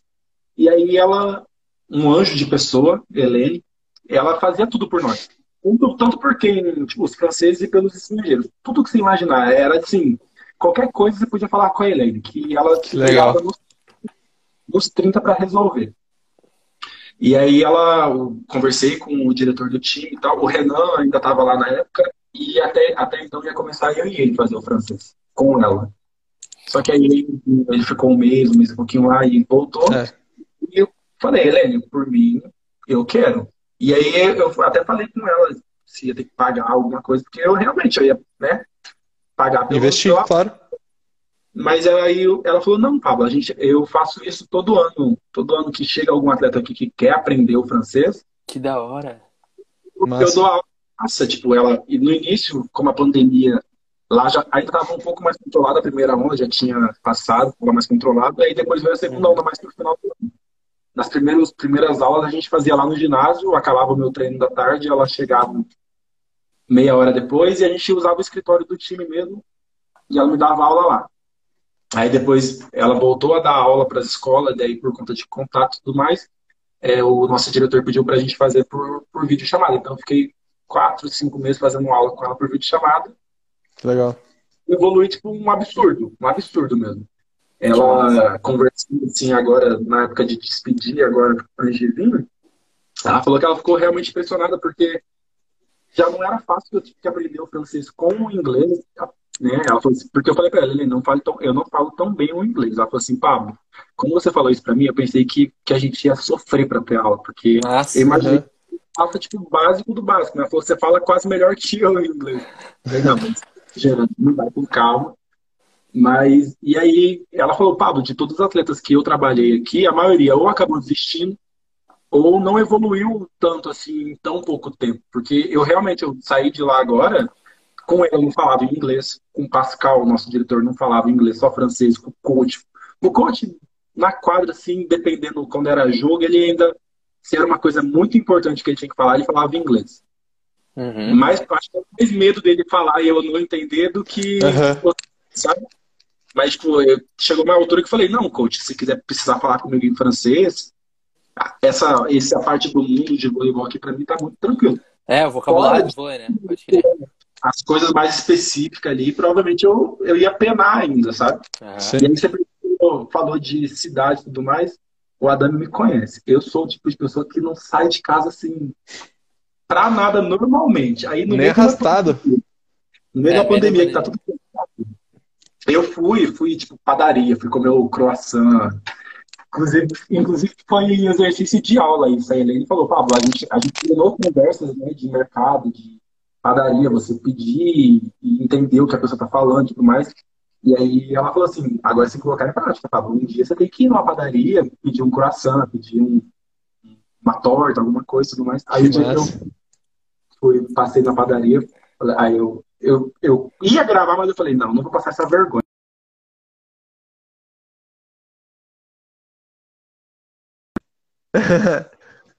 que massa. Isso, eu falei, não, foi de boa mesmo. Né? Tá vendo? Tipo, porque realmente eu acho que de início a gente tem muito esse medo de errar, sabe? Eu tenho muito isso. De Mas esse tá aí, aí que tá o diferencial, né? Tu tem que, tu tem que errar para aprender. Inevitável, inevitável. Exato. exato. E ainda, e ainda Não, e tu, quando... a, a, evolução é muito rápida, porque tu tá vivendo a língua, né? Tipo assim, tu precisa tu tá dar pra sobreviver. Nela. Tu precisa dar pra sobreviver. Sim, e, é, é, é e tu tá imerso, né? Qualquer lugar que tu vai, tu ouve, tu, mesmo que tu não esteja prestando atenção, o teu inconsciente tá claro. tá ouvindo. Tu tá no ônibus claro. com o time, os caras estão falando, tu tá, mano, tu tá processando aquilo ali. E o que tu falou do, do viver é exatamente. Quando, cara, quando a gente não tem um plano B, ou tu falava francês ou tu falava francês. Quando tu não tem o plano B, o plano A é tu vai com tudo nele. Exatamente. Então tu aprende. Mas não, é da hora. Eu acho, eu acho muito bacana essa possibilidade de aprender as línguas assim. E cultura também, né? Porque tu não aprende só a língua, tu aprende a cultura de todo, de todo o país que tu vai. Essa questão da cultura, Pablo, tu falou, eu queria te perguntar o que, que tu achou diferente, um costume assim, um francês que tu achou meio meio estranho ou achou meio diferencial do Brasil assim. Porque tipo na Espanha, na Espanha tem a questão tem a questão da siesta. Lá eu achei estranho porque as, as lojas abriam só depois das 3, 4 horas da tarde, depois do almoço, sabe? Então, tipo, se depois do almoço tu queria ir no centro comer alguma coisa, não dava porque tava tudo fechado. Foi bizarro. Tá todo mundo dormindo. Muito louco. Espanha toda dormindo. Todo dormindo. Duas horas. Ah, só em casa, só em casa. Uhum. É, tipo, agora, lá na minha cidade, por ser um pouco menor, eu até pesquisei sobre isso depois, por ser um pouco mais do interior, assim, um pouco menor, as pessoas levam um pouco mais, tipo, a sério, tá ligado? Tem mais flexibilidade de fazer isso. Mas, tipo, vai pegar uma capital, claro que não vai ter isso, né? Vai tá não vai, sim, né? Porque assim. tá cheio de turista e os caras é, não vão estar tá dormindo. Os vão perder tempo. Mas lá era exato. bizarro, assim, tipo, era só oh, mercado teve, e farmácia. Teve uma, uma coisa que eu descobri, nem foi com os franceses, foi com o Davi, o, o Zobon. Uhum. E eu cheguei, a gente estava conversando e tal, daí falou, Pablo, você já percebeu alguma coisa na quarta-feira aí? É, questão de. Era mais, ele perguntou das escolas. E olha, Davi, eu não sei. Porque mesmo com a pandemia, as escolas na França continuaram. Eles não. Por um tempo, eles pararam um tempinho, mas logo depois voltaram. Então, esse ano que eu tava lá, tava tendo aula, tudo normal. Com, né, seguindo as regras e tudo mais. Uhum. Mas na quarta-feira, na quarta-feira, não tem. É tipo como se fosse um. A nossa quebra que a gente tinha da academia aqui, do, uhum, do, SADA. do SADA. Na quarta-feira não, não tem aula, tipo, os alunos não, não estudam na quarta-feira. No meio da semana. Mas eu fiquei tipo, assim. No, no país tem? Tem uma razão, tem uma razão para isso. Eu lembro que o Davi até comentou comigo o que, que era. Davi, então, se estiver online, escreve pra gente, por favor. Que eu tô. Que eu lembro, eu tô mentindo, mas tem isso. Mas como eu não tinha muito contato com a estudante, eu não, não vivenciei isso. Uhum. Mas costume, assim, costume deles, eu acho que, não sei, mas de vivência ali em hotel, na hora de comer, uhum. é muito comum eles, eles comerem pão, tipo, pão mesmo, antes da, da, da refeição. É. Na Espanha também Tem, uhum. Eu, pra mim, eu entrei na moda, né? Porque. Pô, pão, óbvio. ali e tal. Tinha um pãozinho menorzinho assim, que era uma delícia.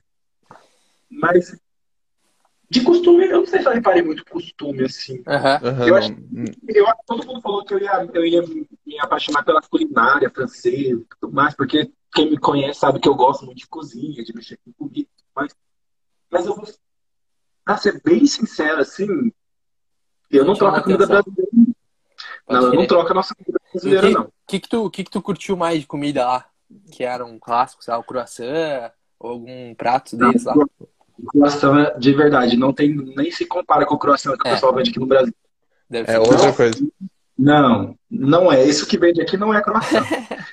agora, agora eu, vou, eu vou puxar saco do francês. Pelo menos não isso, é. né?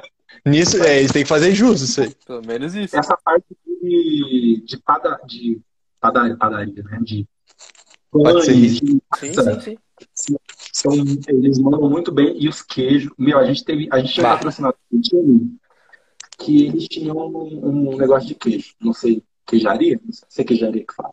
Eles trabalhavam... De laticínios. É, de isso, isso. E aí teve um evento nosso do time que a gente foi experimentar os queijos, todos os tipos de queijo que vocês imaginaram. Caraca! 1.300 não sei quantos tipos de queijo. Caraca. Eu nem sabia que existia. Dava pra ter tudo isso de queijo. Tá dando a fome aqui, hein? E aí, é claro, tem, aí tem de todo. Eles, eles montam a demonstração do mais é, suave ao mais forte, né? Uhum. Tanto em como cheiro. Teve uns que eu não dei conta, não. o cheiro muito forte.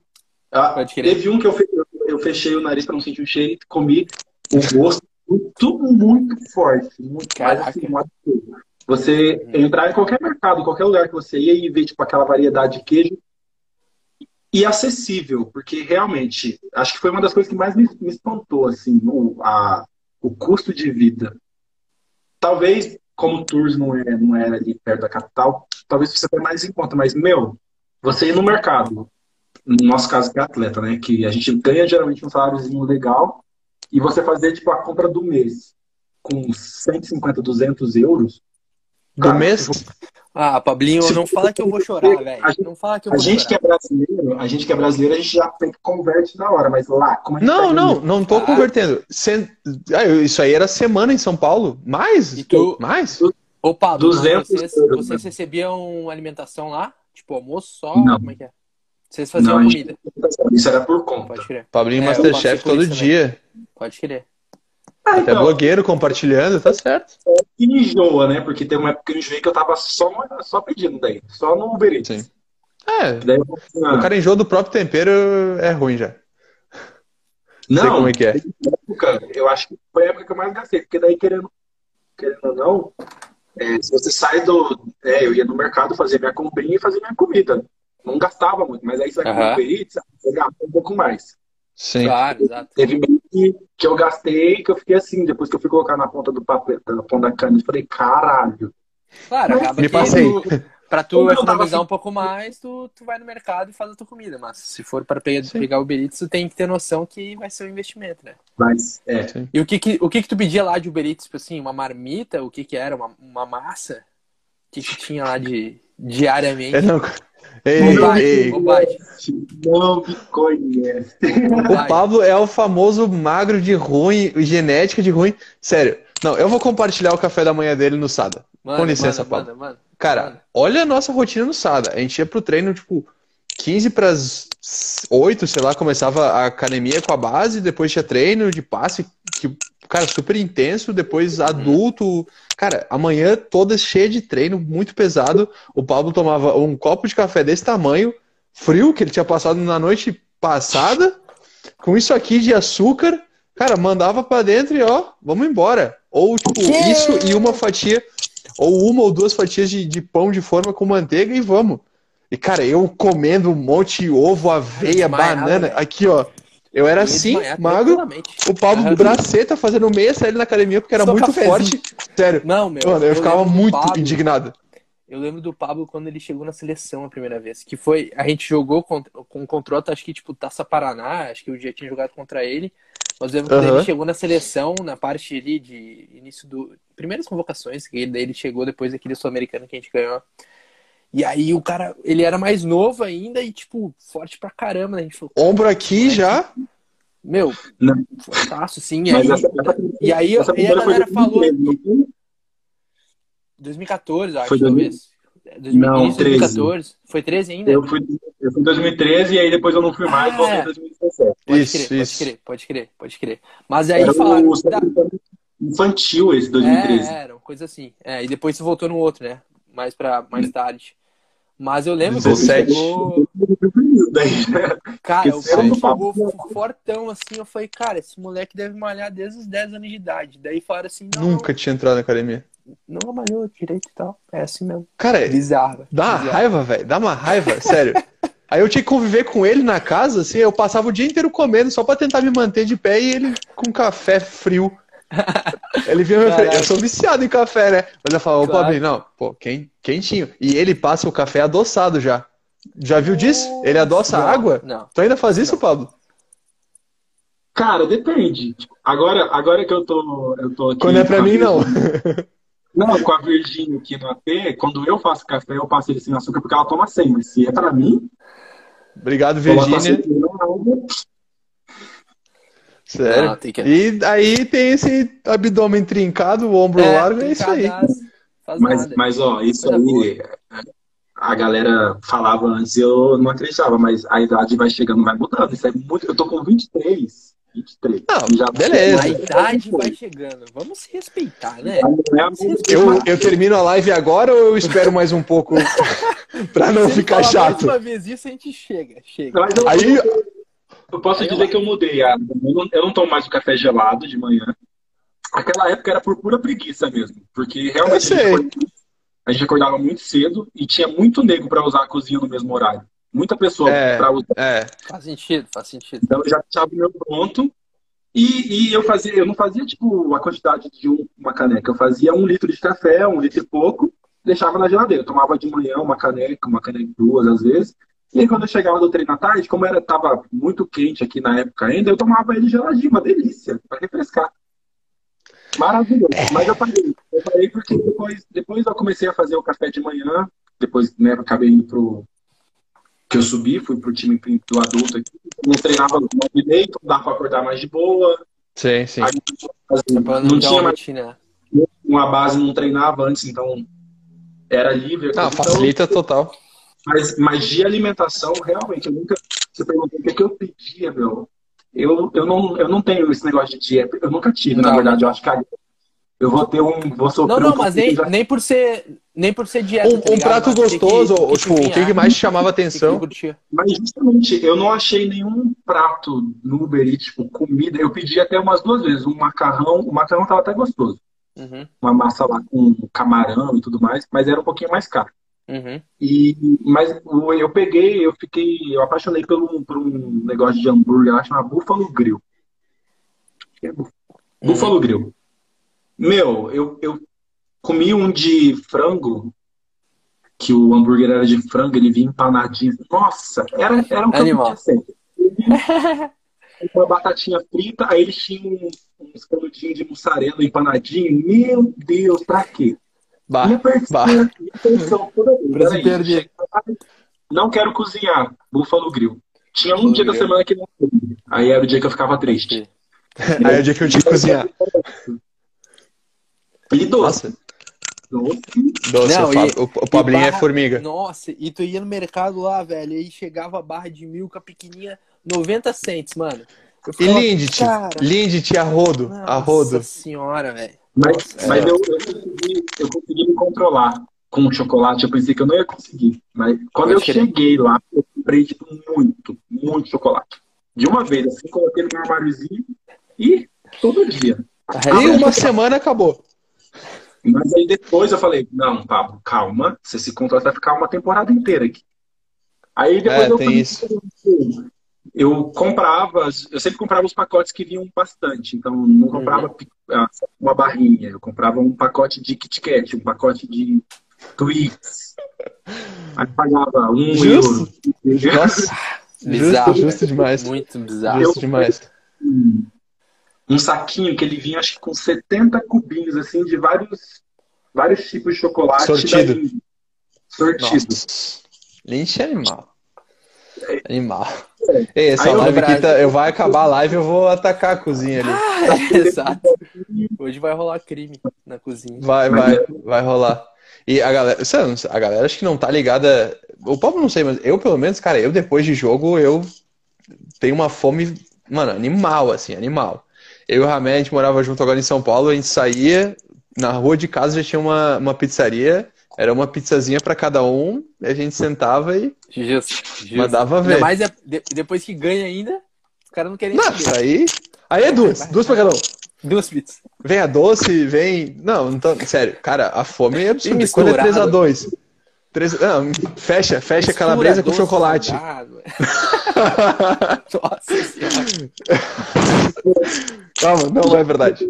Quando o assunto de pizza é um, é um ponto que eu tenho a falar, que não, a pizza, a pizza francesa não. Meu, que decepção com pizza francesa. Então, é que falam, tô... falam que a, a, pizza aqui do Brasil é muito boa, né? É, cara, o, o que a gente vê no Brasil é que o Brasil incrementa tudo, né? Tipo, a, a, pizza, se tu pegar a pizza na Europa, é basicamente massa, um molho, queijo, coisa alguma coisinha hum. básica. A gente, meu, é catupiry, queijo, é, abacaxi, lombo. Cara, a gente bota tudo. Aqui não, no Brasil, tem. a gente não tem essa de. Taca tudo. Sushi. Meu, sushi no Brasil é, é 70% cream cheese, 30% arroz e fechou. Meu, não, tem, é, não tem salmão. O que é hot roll, velho? Os caras empanaram sushi, meu. Tipo assim. Olha isso, velho. Não tem como, tá ligado? E, meu, 50% da galera que vai comer um rodízio come 70% de hot roll. De hot Isso aqui roll, são dados verídicos que eu tô inventando na minha cabeça, tá? Data dummy. Pode confiar. Data a dummy. Ele é a porta de entrada para quem não nunca exato, comeu. Exato, exato. É a porta de entrada, porque é frito, né? A galera fica mais... Ah, não é cru. Tanto que depois que tu aí, gosta, aí depois que tu toma gosto do. Não, gosto do sushi sim. Gosto. Quem tu gosta? Daquele fritinho. que é um sashimi? Não. Sashimi não desce. Lula. E depois, e depois que tu, tu começa a gostar assim a full de, de sushi, putz, eu, eu amo. Aí tu quase não come o hot, mano. Só come sashimi. Me vê salmão pra caramba é, aí. Ah, aí acabou. E aí o salário vai embora também, né? Aí me quebra. Vai. Vai. Esse, vai. Esse é um Mas, ponto importante. Fala, ó, vocês dois jogaram em Mock, moraram, eu e o Vini jogar de novo, falando que lá tem sushi barato. A Ju chegou aqui. Ó, agora sim. O pai, dela, o pai, dela, deve ser um cara tradicional, que deve só se acostumar com um sushi tradicional. E o rodízio daqui não agrada ele. Então, né, é outra história. Não, com certeza não agrada ele, só agrada brasileiro é, e talvez exatamente. americano, porque americano também tem é, esses negócios de hambúrguer, assim. É, é. Agora, um japonês, exatamente. realmente, a brasileiro é brasileiro é diferenciado, né? O Bablinho, eu ia falar contigo. A gente comentou um pouco de seleção brasileira e tal. É, aí tu passou por, por essa seletiva com a gente lá 2013. E a gente jogou aquele sul-americano e na nossa geração a gente pôde ver que começou os caras apostando num, numa galera, depois acho que mudou os técnicos, foi conforme a, a, a, a categoria subindo, mudava de técnico, e depois mudou totalmente e acabou que no Mundial que tu jogou não tinha quase ninguém da, daquele sul-americano que eu joguei e tal. É, pra ti ali, tu, tu foi cortado naquele sul-americano? Como é que foi, ficou tua sensação com a seleção brasileira? Tu era bem, a gente era bem novo também, né? Mas tu pensava em seleção ou, claro, tu tava no, no SAD, assim, tu evoluiu pra caramba. Era um dos seus objetivos ou acabou vindo naturalmente, assim? Cara, é, depois da primeira convocação de 2013, que foi essa que eu, que eu fui cortar, eu cheguei a ficar entre os 18, passei da primeira uhum. seletiva que 40, sei lá, 60. Uhum, pode crer. Aí fui para aquela semana antes da Taça Paraná, porque o corte foi antes da taça. Uhum. Aí rolou a Taça Paraná e vocês voltaram da taça direto para Saquarema, se não me engano. É, isso aí. Uhum. Direto de Curitiba, né? Uhum. Aí, ali, é, naquela, naquela geração ali, eu, tipo, eu me avaliando hoje, né, com a cabeça que eu tenho hoje, eu acho que talvez naquele ano eu não, não brigaria mesmo, assim, com os ponteiros que estavam, sabe? Mas eu, eu tive, na, na época, o Percy foi, ficou com vocês em 2013, acho que 2014 era ele foi também, o, não? Era o Alegrete, que era o técnico. 2014 era o Percy. É, 2013 foi o Alegrete, e 2000, que foi o Sul-Americano, e aí acho que no outro já passou o Percy, se eu não me engano. Isso, isso. E sul-americano de novo. É. Eu lembro que quando eu fui cortado, quem me deu a, a notícia foi o Percy. Uhum. E eu lembro de, de, uma conversa que ele teve com a gente que ficou muito na minha cabeça, que eu, eu acho que eu, eu, comento isso direto. É, na época eu tinha 1,90, tinha, tinha, tava com 1,90. E aí ele conversando com a gente tal, falando antes de cortar e tal. E aí ele, ele tocou num ponto que eu acho que é, muita gente hoje tem pensa muito nisso, que é a questão da altura. Ele falou para mim, tipo, que se ele tivesse que escolher entre um ponteiro que sabia da manchete, que já era mais coordenado e tal, mas que tem 1,90 e um ponteiro de 2, 2 e pouco, por demanda do vôlei, por estar tá mudando o vôlei internacional, ele provavelmente ficaria com um cara mais alto. E eu guardei aquilo comigo assim, muito, sabe? Eu fiquei com, com, essa minha, na minha cabeça. Uhum. Aí eu fui cortado, beleza. E ali foi tipo um momento que eu, eu, eu tive um. Eu fiquei meio sem entender. Eu achei. Eu, primeiro eu achei que fosse pela conversa que ele tinha tido, depois ele ter falado isso, mas depois eu entendi que não. Mas depois de 2013, que daí veio 2014, eu lembro que eu estava jogando os campeonatos brasileiros pelo Paraná. Na base, durante esse tempo eu me destaquei bastante, mas não, não voltei a ser convocado para infantil, para infanto, não fui convocado também. Uhum. E depois aconteceu 2015 para 2016 foi quando eu fui para o SADA, que aí foi quando eu realmente mudei minha cabeça. Tipo, eu, eu parei de pensar muito em seleção. Falei, tal, falei, é, hoje eu até converso com alguns meninos e falo, meu, eu acho que chega uma hora que a gente, se a gente é muito massa a gente estar na seleção de base, é uma experiência a mais para a nossa vida, mas que, assim, chega um momento da nossa vida que se você não tá, você não pode, você se frustrar por não estar numa seleção de base, uhum. é, não ser convocado. Mas se você tem certeza que você está fazendo o seu trabalho bem, eu acho que chega uma hora que você acaba sendo recompensado de uma forma ou de outra. Foi o que aconteceu comigo. Tipo, eu não fui, não fiz parte da, do ciclo de quase nenhuma. Tipo, eu não joguei nem o Sul-Americano Juvenil, que foi o ano uhum. anterior, que era o Giovanni. E eu fui direto para o Mundial 2017. Então, tipo, nesse período de 2013, 2017, eu fiquei quatro anos sem pisar o pé em Saquarema. Uhum. A não ser uhum. que eu sempre fiz. E aí foi depois que eu cheguei no SADA que eu conheci, que eu tive essa, essa visão do voleibol diferente de antes, quando eu estava no Paraná, que eu coloquei na minha cabeça. Falei, meu, hoje eu estou num clube que está me dando uma estrutura legal. Que eu tenho muito para evoluir, tanto treinando na base, que já era outro nível do que eu estava acostumado a jogar, como a oportunidade de estar treinando com a, a Liga B, quando foi o time que eu quando eu cheguei, tinha o time da Liga B, e depois, posteriormente, o adulto.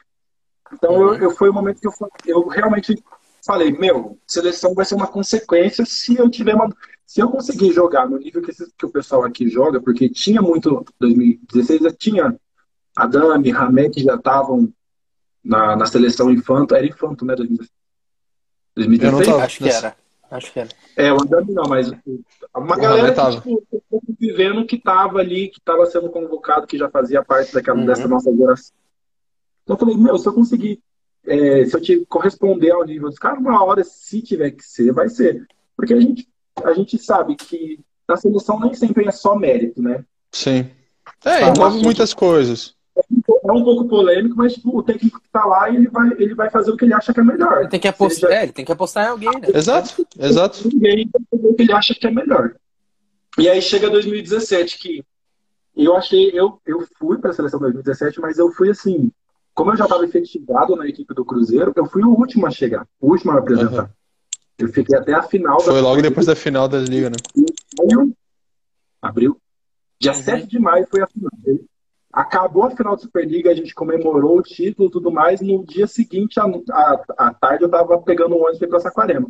Então, tipo, já tinha começado todo o treinamento de todo mundo, já tinha tido corte, já tinha, tipo, dois meses que o pessoal estava treinando. Teve o, campeão, o Pan-Americano, que, foi, que tiveram que jogar, que eu não joguei.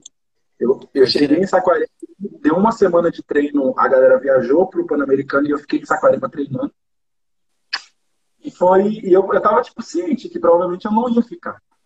Uhum. Eu, peguei, eu, peguei, a reta total, a reta final da preparação. Eu falei, é, eu tô vindo porque eu fui convocado e como o Sada não me liberou, não, não, tinha nem como me liberar. E o Neri, que estava de técnico, ele, ele aceitou e falou: não, o Pablo vem depois, então se junta ao grupo. Uhum. É, eu cheguei, eu cheguei para a seleção de 2017 meio fora da bolha total, mas eu acho que como eu estava, como eu disse, eu acho que foi um pouco desse tempo que eu, foi o auge que eu estava de forma física de tudo. É, foi os teu números. Jogo, teu jogo se encaixou muito bem, né?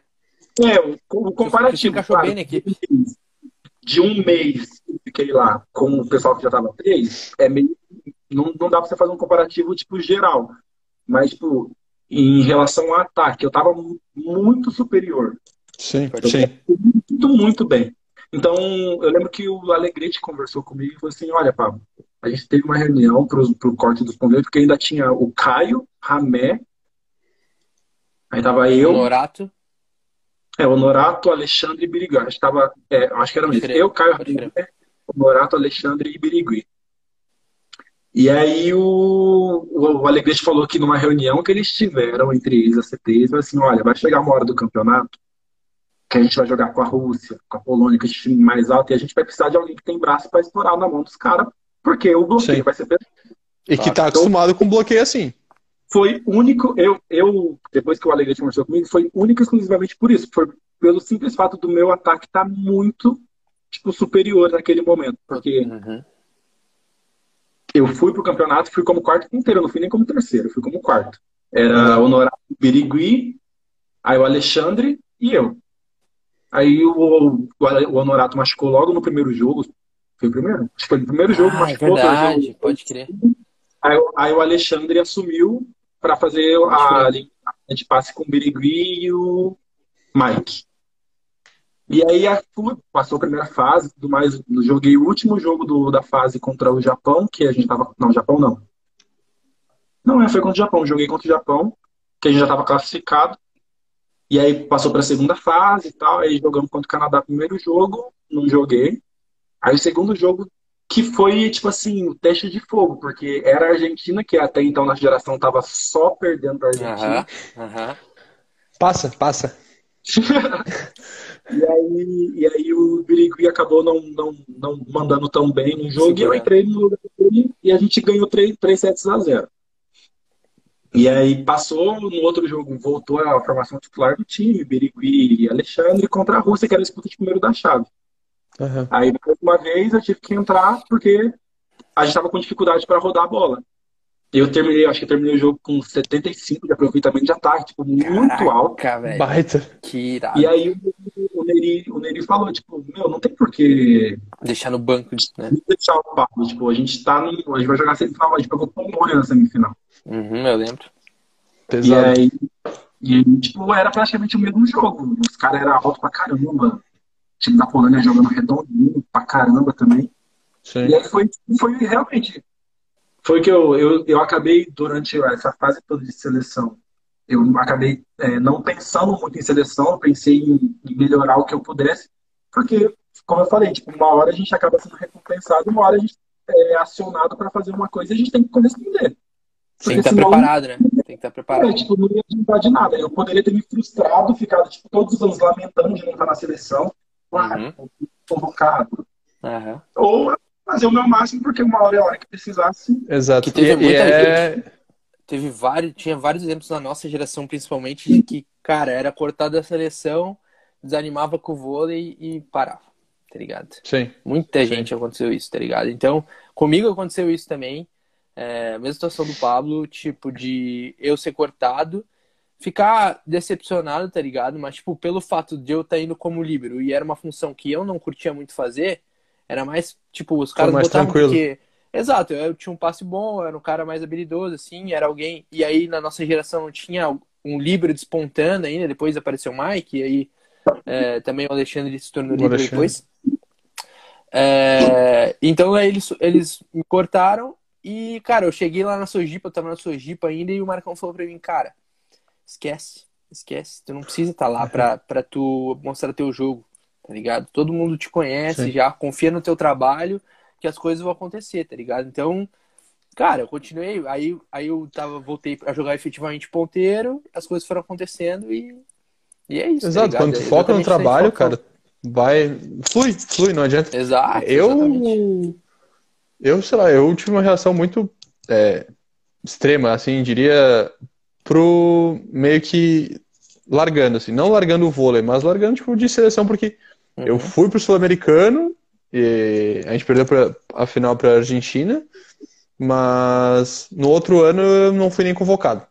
Uhum. E eu tava jogando, tava jogando por juiz de fora na liga, já eu era reserva do Rodrigo, claro, mas era minha primeira liga e, cara, uma experiência de, de, de, de Superliga, pelo menos, já tinha jogado duas Liga B e tudo mais, e não uhum. foi nem convocado. Daí eu falei, cara, para mim não fazia sentido nem pisar lá, assim. Então eu falei, tá, não, não, não quer dizer nada, isso não é isso aqui que vai ditar a minha carreira.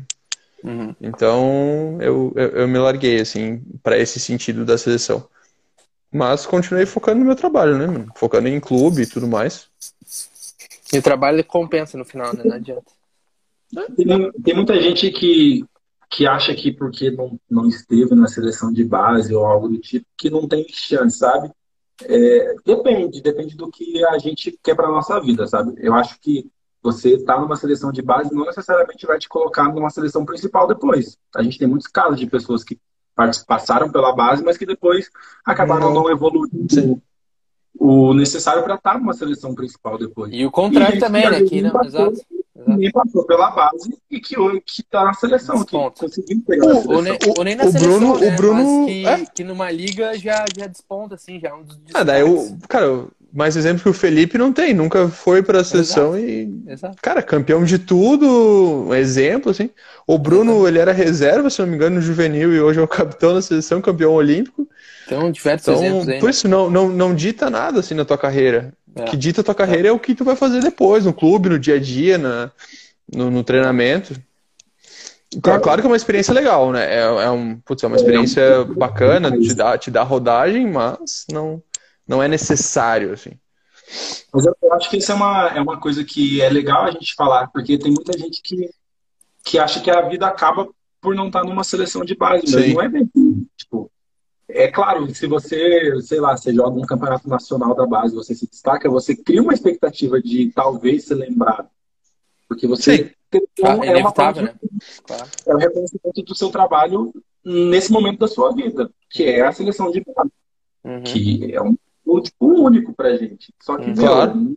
não se definir só por isso. Não dá pra gente é, pensar que, ah, não fui pra seleção, quer dizer que eu não sou bom o suficiente jogando vôlei. Meu, o mais importante que, que, que dá base pra gente é o nosso clube, é o, é o que a gente treina todo dia. Né? A seleção Sim. é um período de dois, três meses que você vai estar tá lá, que vai agregar bastante. Mas o resto do ano, você está no clube, você tem um campeonato, você tem um campeonato estadual, às vezes um campeonato nacional uhum. para disputar pelo uhum. estado. Então, tipo, é, é, a sua dedicação diária ali que vai, que vai fazer total diferença. Vai ser uma consequência, né? Uhum. Exatamente, exatamente. Que massa. Verdade.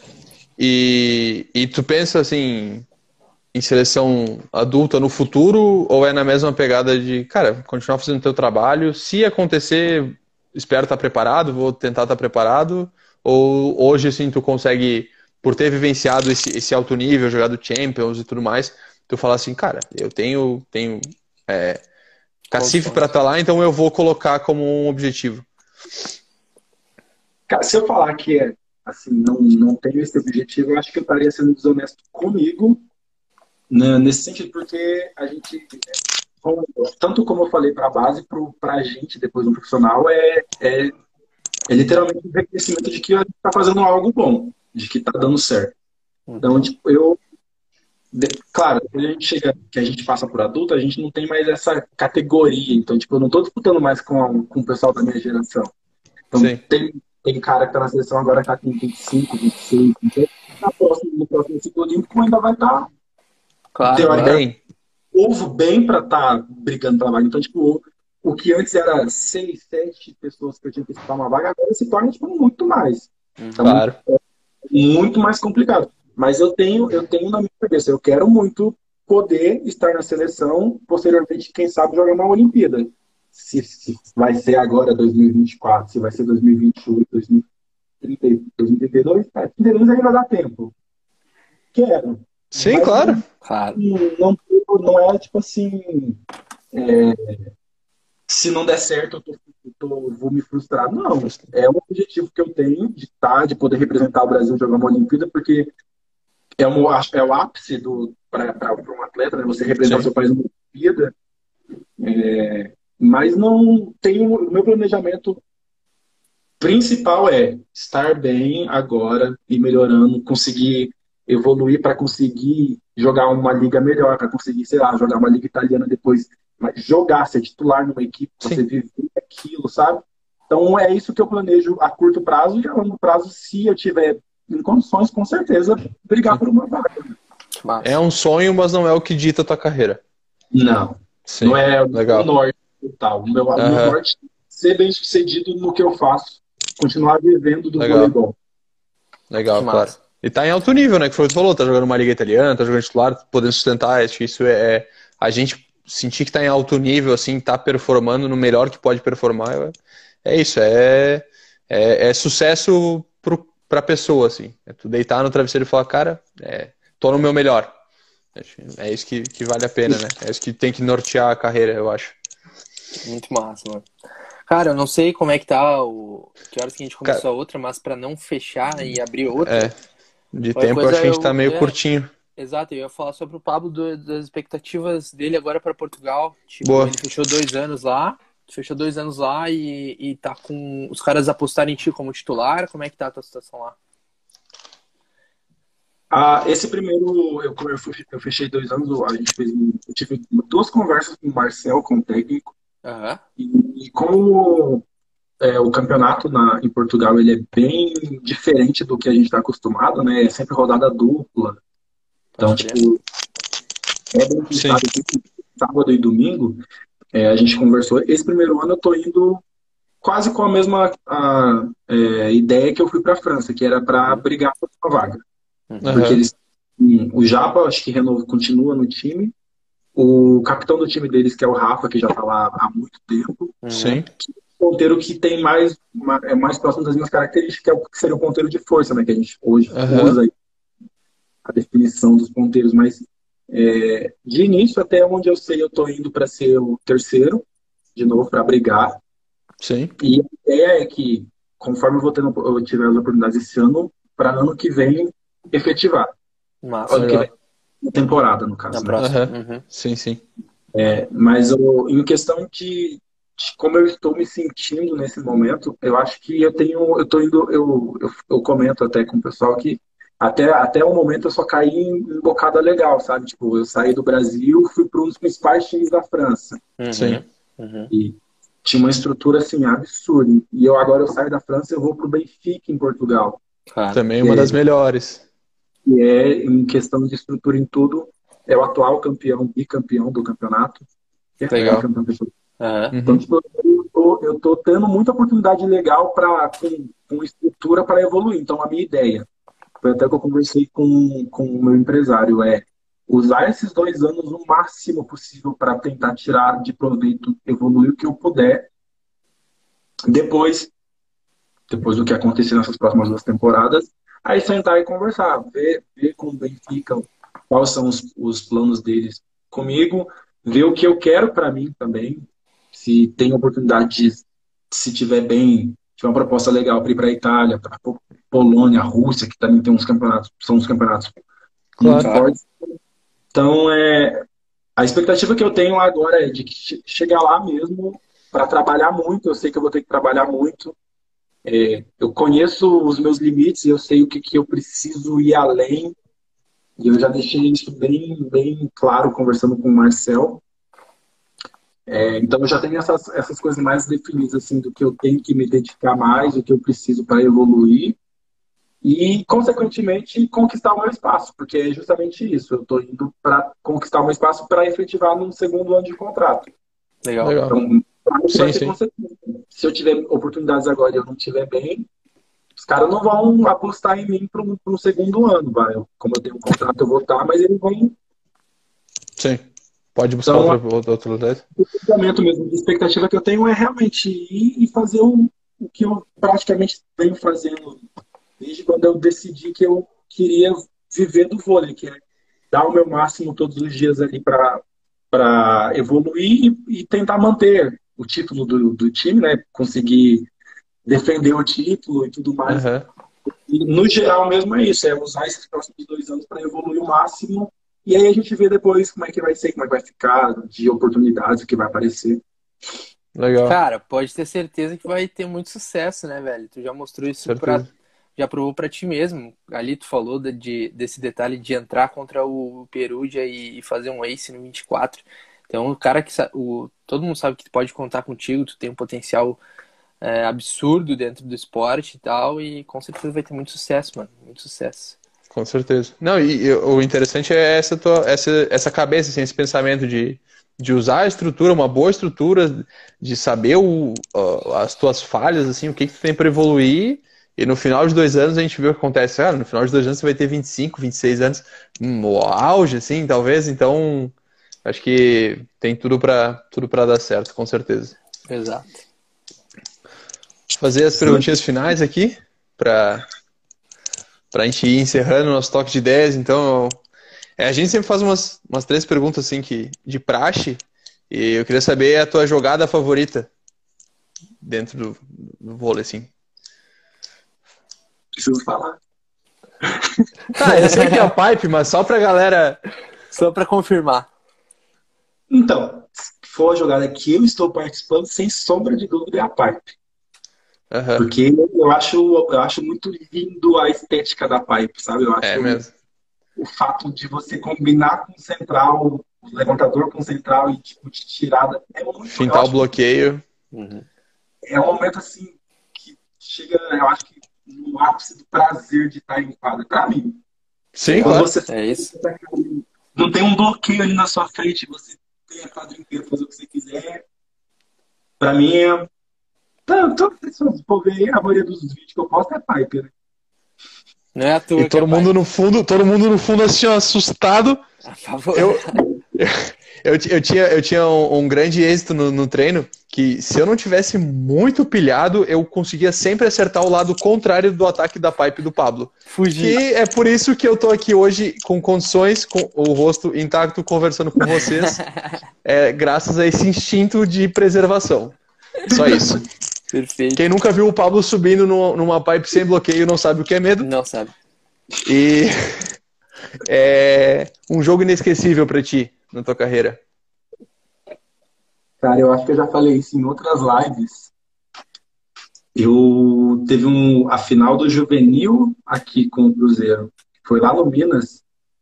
Eu lembro que eu passei o dia inteiro muito focado em, em ganhar, porque os anos anteriores o, o time 97 do Minas era muito forte.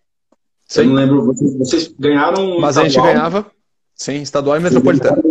Mas pra... aí, no, no ano que eu cheguei aqui, que o juvenil era 97, 98. Aí é... todo o nosso time 97 estava na... em Juiz de Fora.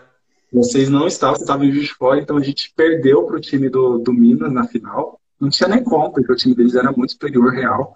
O nosso time juvenil, eu era o mais velho, 98, e era 97. O resto era 99, 2000, 2001. Caramba. E aí, é. no, ano, no ano seguinte, que foi a final 98, que o juvenil era, era a minha categoria, era 98, e era meu último ano juvenil, foi tipo, foi um jogo que me marcou, porque a gente teve um treino um dia antes, com a base, que foi assim, lama. O Beto falou bem assim Ele falou assim, ó, se vocês jogarem do jeito que vocês estão treinando hoje, a gente vai tomar 3 a 0 amanhã. Fácil. O Beto ele, sempre. Fechou tranquilo. o treino. Até o final. Ele, ele fechou, ele falou assim: ó, vocês podem ir para casa, Amanhã vocês vêm para cá, a gente tem a final para jogar. E eu, se perguntar para a galera que estava comigo, tipo, a galera vai, vai lembrar que eu, eu me concentrei tanto naquele dia que eu lembro eu não, eu não troquei uma palavra com ninguém do time. Da hora que eu cheguei, é. no, que eu entrei no, no micro pra gente ir, porque a final foi na Arena do Minas, eu, eu, eu simplesmente coloquei meu fone de ouvido e me concentrei. Eu falei, hoje eu não vou perder. Hoje eu não aceito perder, de jeito uhum. nenhum. Da hora. E eu, não me engano, esse jogo eu terminei com 33 pontos, eu acho, 32. E, tipo, eu falei, eu vou, hoje eu não sei perder de jeito nenhum. Massa. É meu último ano, tipo, e eu quero terminar com esse título, sabe? E, e, foi. Eu já tinha perdido o Infanto aqui, a gente perdeu a, a, o, o, Infanto no ano anterior pro Minas, então eu tava com muito. Tava entalado. Jogo e, e ganhar, se não me engano, foi 3x1. Foi 3x1.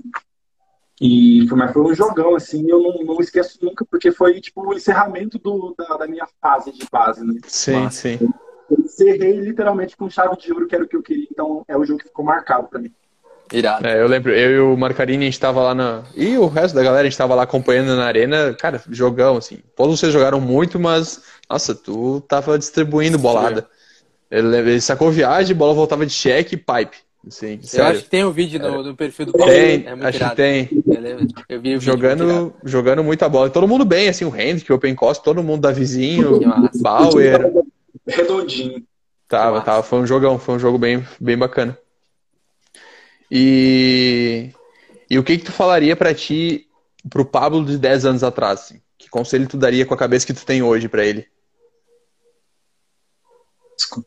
10 anos atrás e tal. É, um, um, não, pode 10 ser. anos atrás foi literalmente o ano que eu tive o um momento para virar levantador e eu não quis. E eu acho que se eu fosse conversar com esse menino de 13 anos que naquele momento já tomou uma decisão que poderia tipo, fazer muita diferença na vida. Tipo, eu apostei. Eu falei, eu não quero isso para minha vida. Uhum. Mesmo tendo, tendo o meu técnico com um histórico de formar, de formar levantadores muito bom. Ele sempre formou levantadores muito bom. Inclusive, até hoje ele fala para mim que se eu fosse levantador, ele acha que, que eu estaria muito, muito mais. Uh, Longe é, da carreira, mas eu pensado mais coisas que como, como ponteiro. Até hoje ele olha para mim e fala isso. Mas eu, eu acho que eu falaria para esse papo, tipo, realmente seguir o que, ele, o que eu fiz. Tipo, segue seu coração, cara. Tipo, se você quer, se você realmente deseja alguma coisa para sua vida, vai até o fim. Uhum. Porque eu vi nesse tempo todo, né, de base, a gente vê muita gente que tem o, o sonho, mas que em alguns, um certo momento acaba ficando para trás, tipo, deixando de lado, sabe? Então, eu acho que, por mais que muita gente fale que nem sempre é só querer, e tem a questão de oportunidades também, mas quando, se você realmente quer, sabe, fazer uma coisa, não importa, tipo, se vai ser difícil, quais barreiras você vai ter que enfrentar, vai, cara, se mergulha. Porque se não der certo, você não vai ter um arrependimento de não ter tentado. Então eu, eu, usei isso, eu usei isso como, como uma base, assim, pra mim. Tipo, eu queria, eu falei com a minha mãe, falei, mãe, é isso que eu quero e eu vou. Eu, eu só preciso, eu só preciso que você me apoie, mas é o que eu quero. E hoje Nossa. eu tô colhendo do, do que eu decidi com 13 anos de idade. Eu falei, não, é isso, não quero ser levantador, eu quero ser atacante, eu vou dar um jeito, eu vou fazer acontecer. Legal. Então eu falei para não mudar, tipo, não muda se você se você tem um pensamento, se você acredita em você e você sabe que é aquilo que você quer para sua vida, vai, meu. Não pensa duas vezes. Você dedica que você vai conseguir. Tá aí, né? Valeu a pena. Massa, massa. Irado, muito bom. Mano. Irado. Muito bom, Pablinho. Muito, muito obrigado por ter, ter aceitado fazer essa live com a gente, passar essas acho que quase duas horinhas aqui conversando e falando um pouco da tua vida, da, da tua experiência. Cara, foi uma live incrível, assim. Eu tinha certeza que ia ser, né? Te conheço há muito tempo, sabia que, que ia ser um papo muito bom, mas fico feliz de coração e te desejo toda a sorte do mundo. Tenho certeza que tu ainda vai, vai brilhar muito e vai dar muita bolada em muita gente, muita liga por aí. E então, muito obrigado e parabéns pela tua carreira, por tudo que tu vem construindo e que ainda vai construir, com certeza.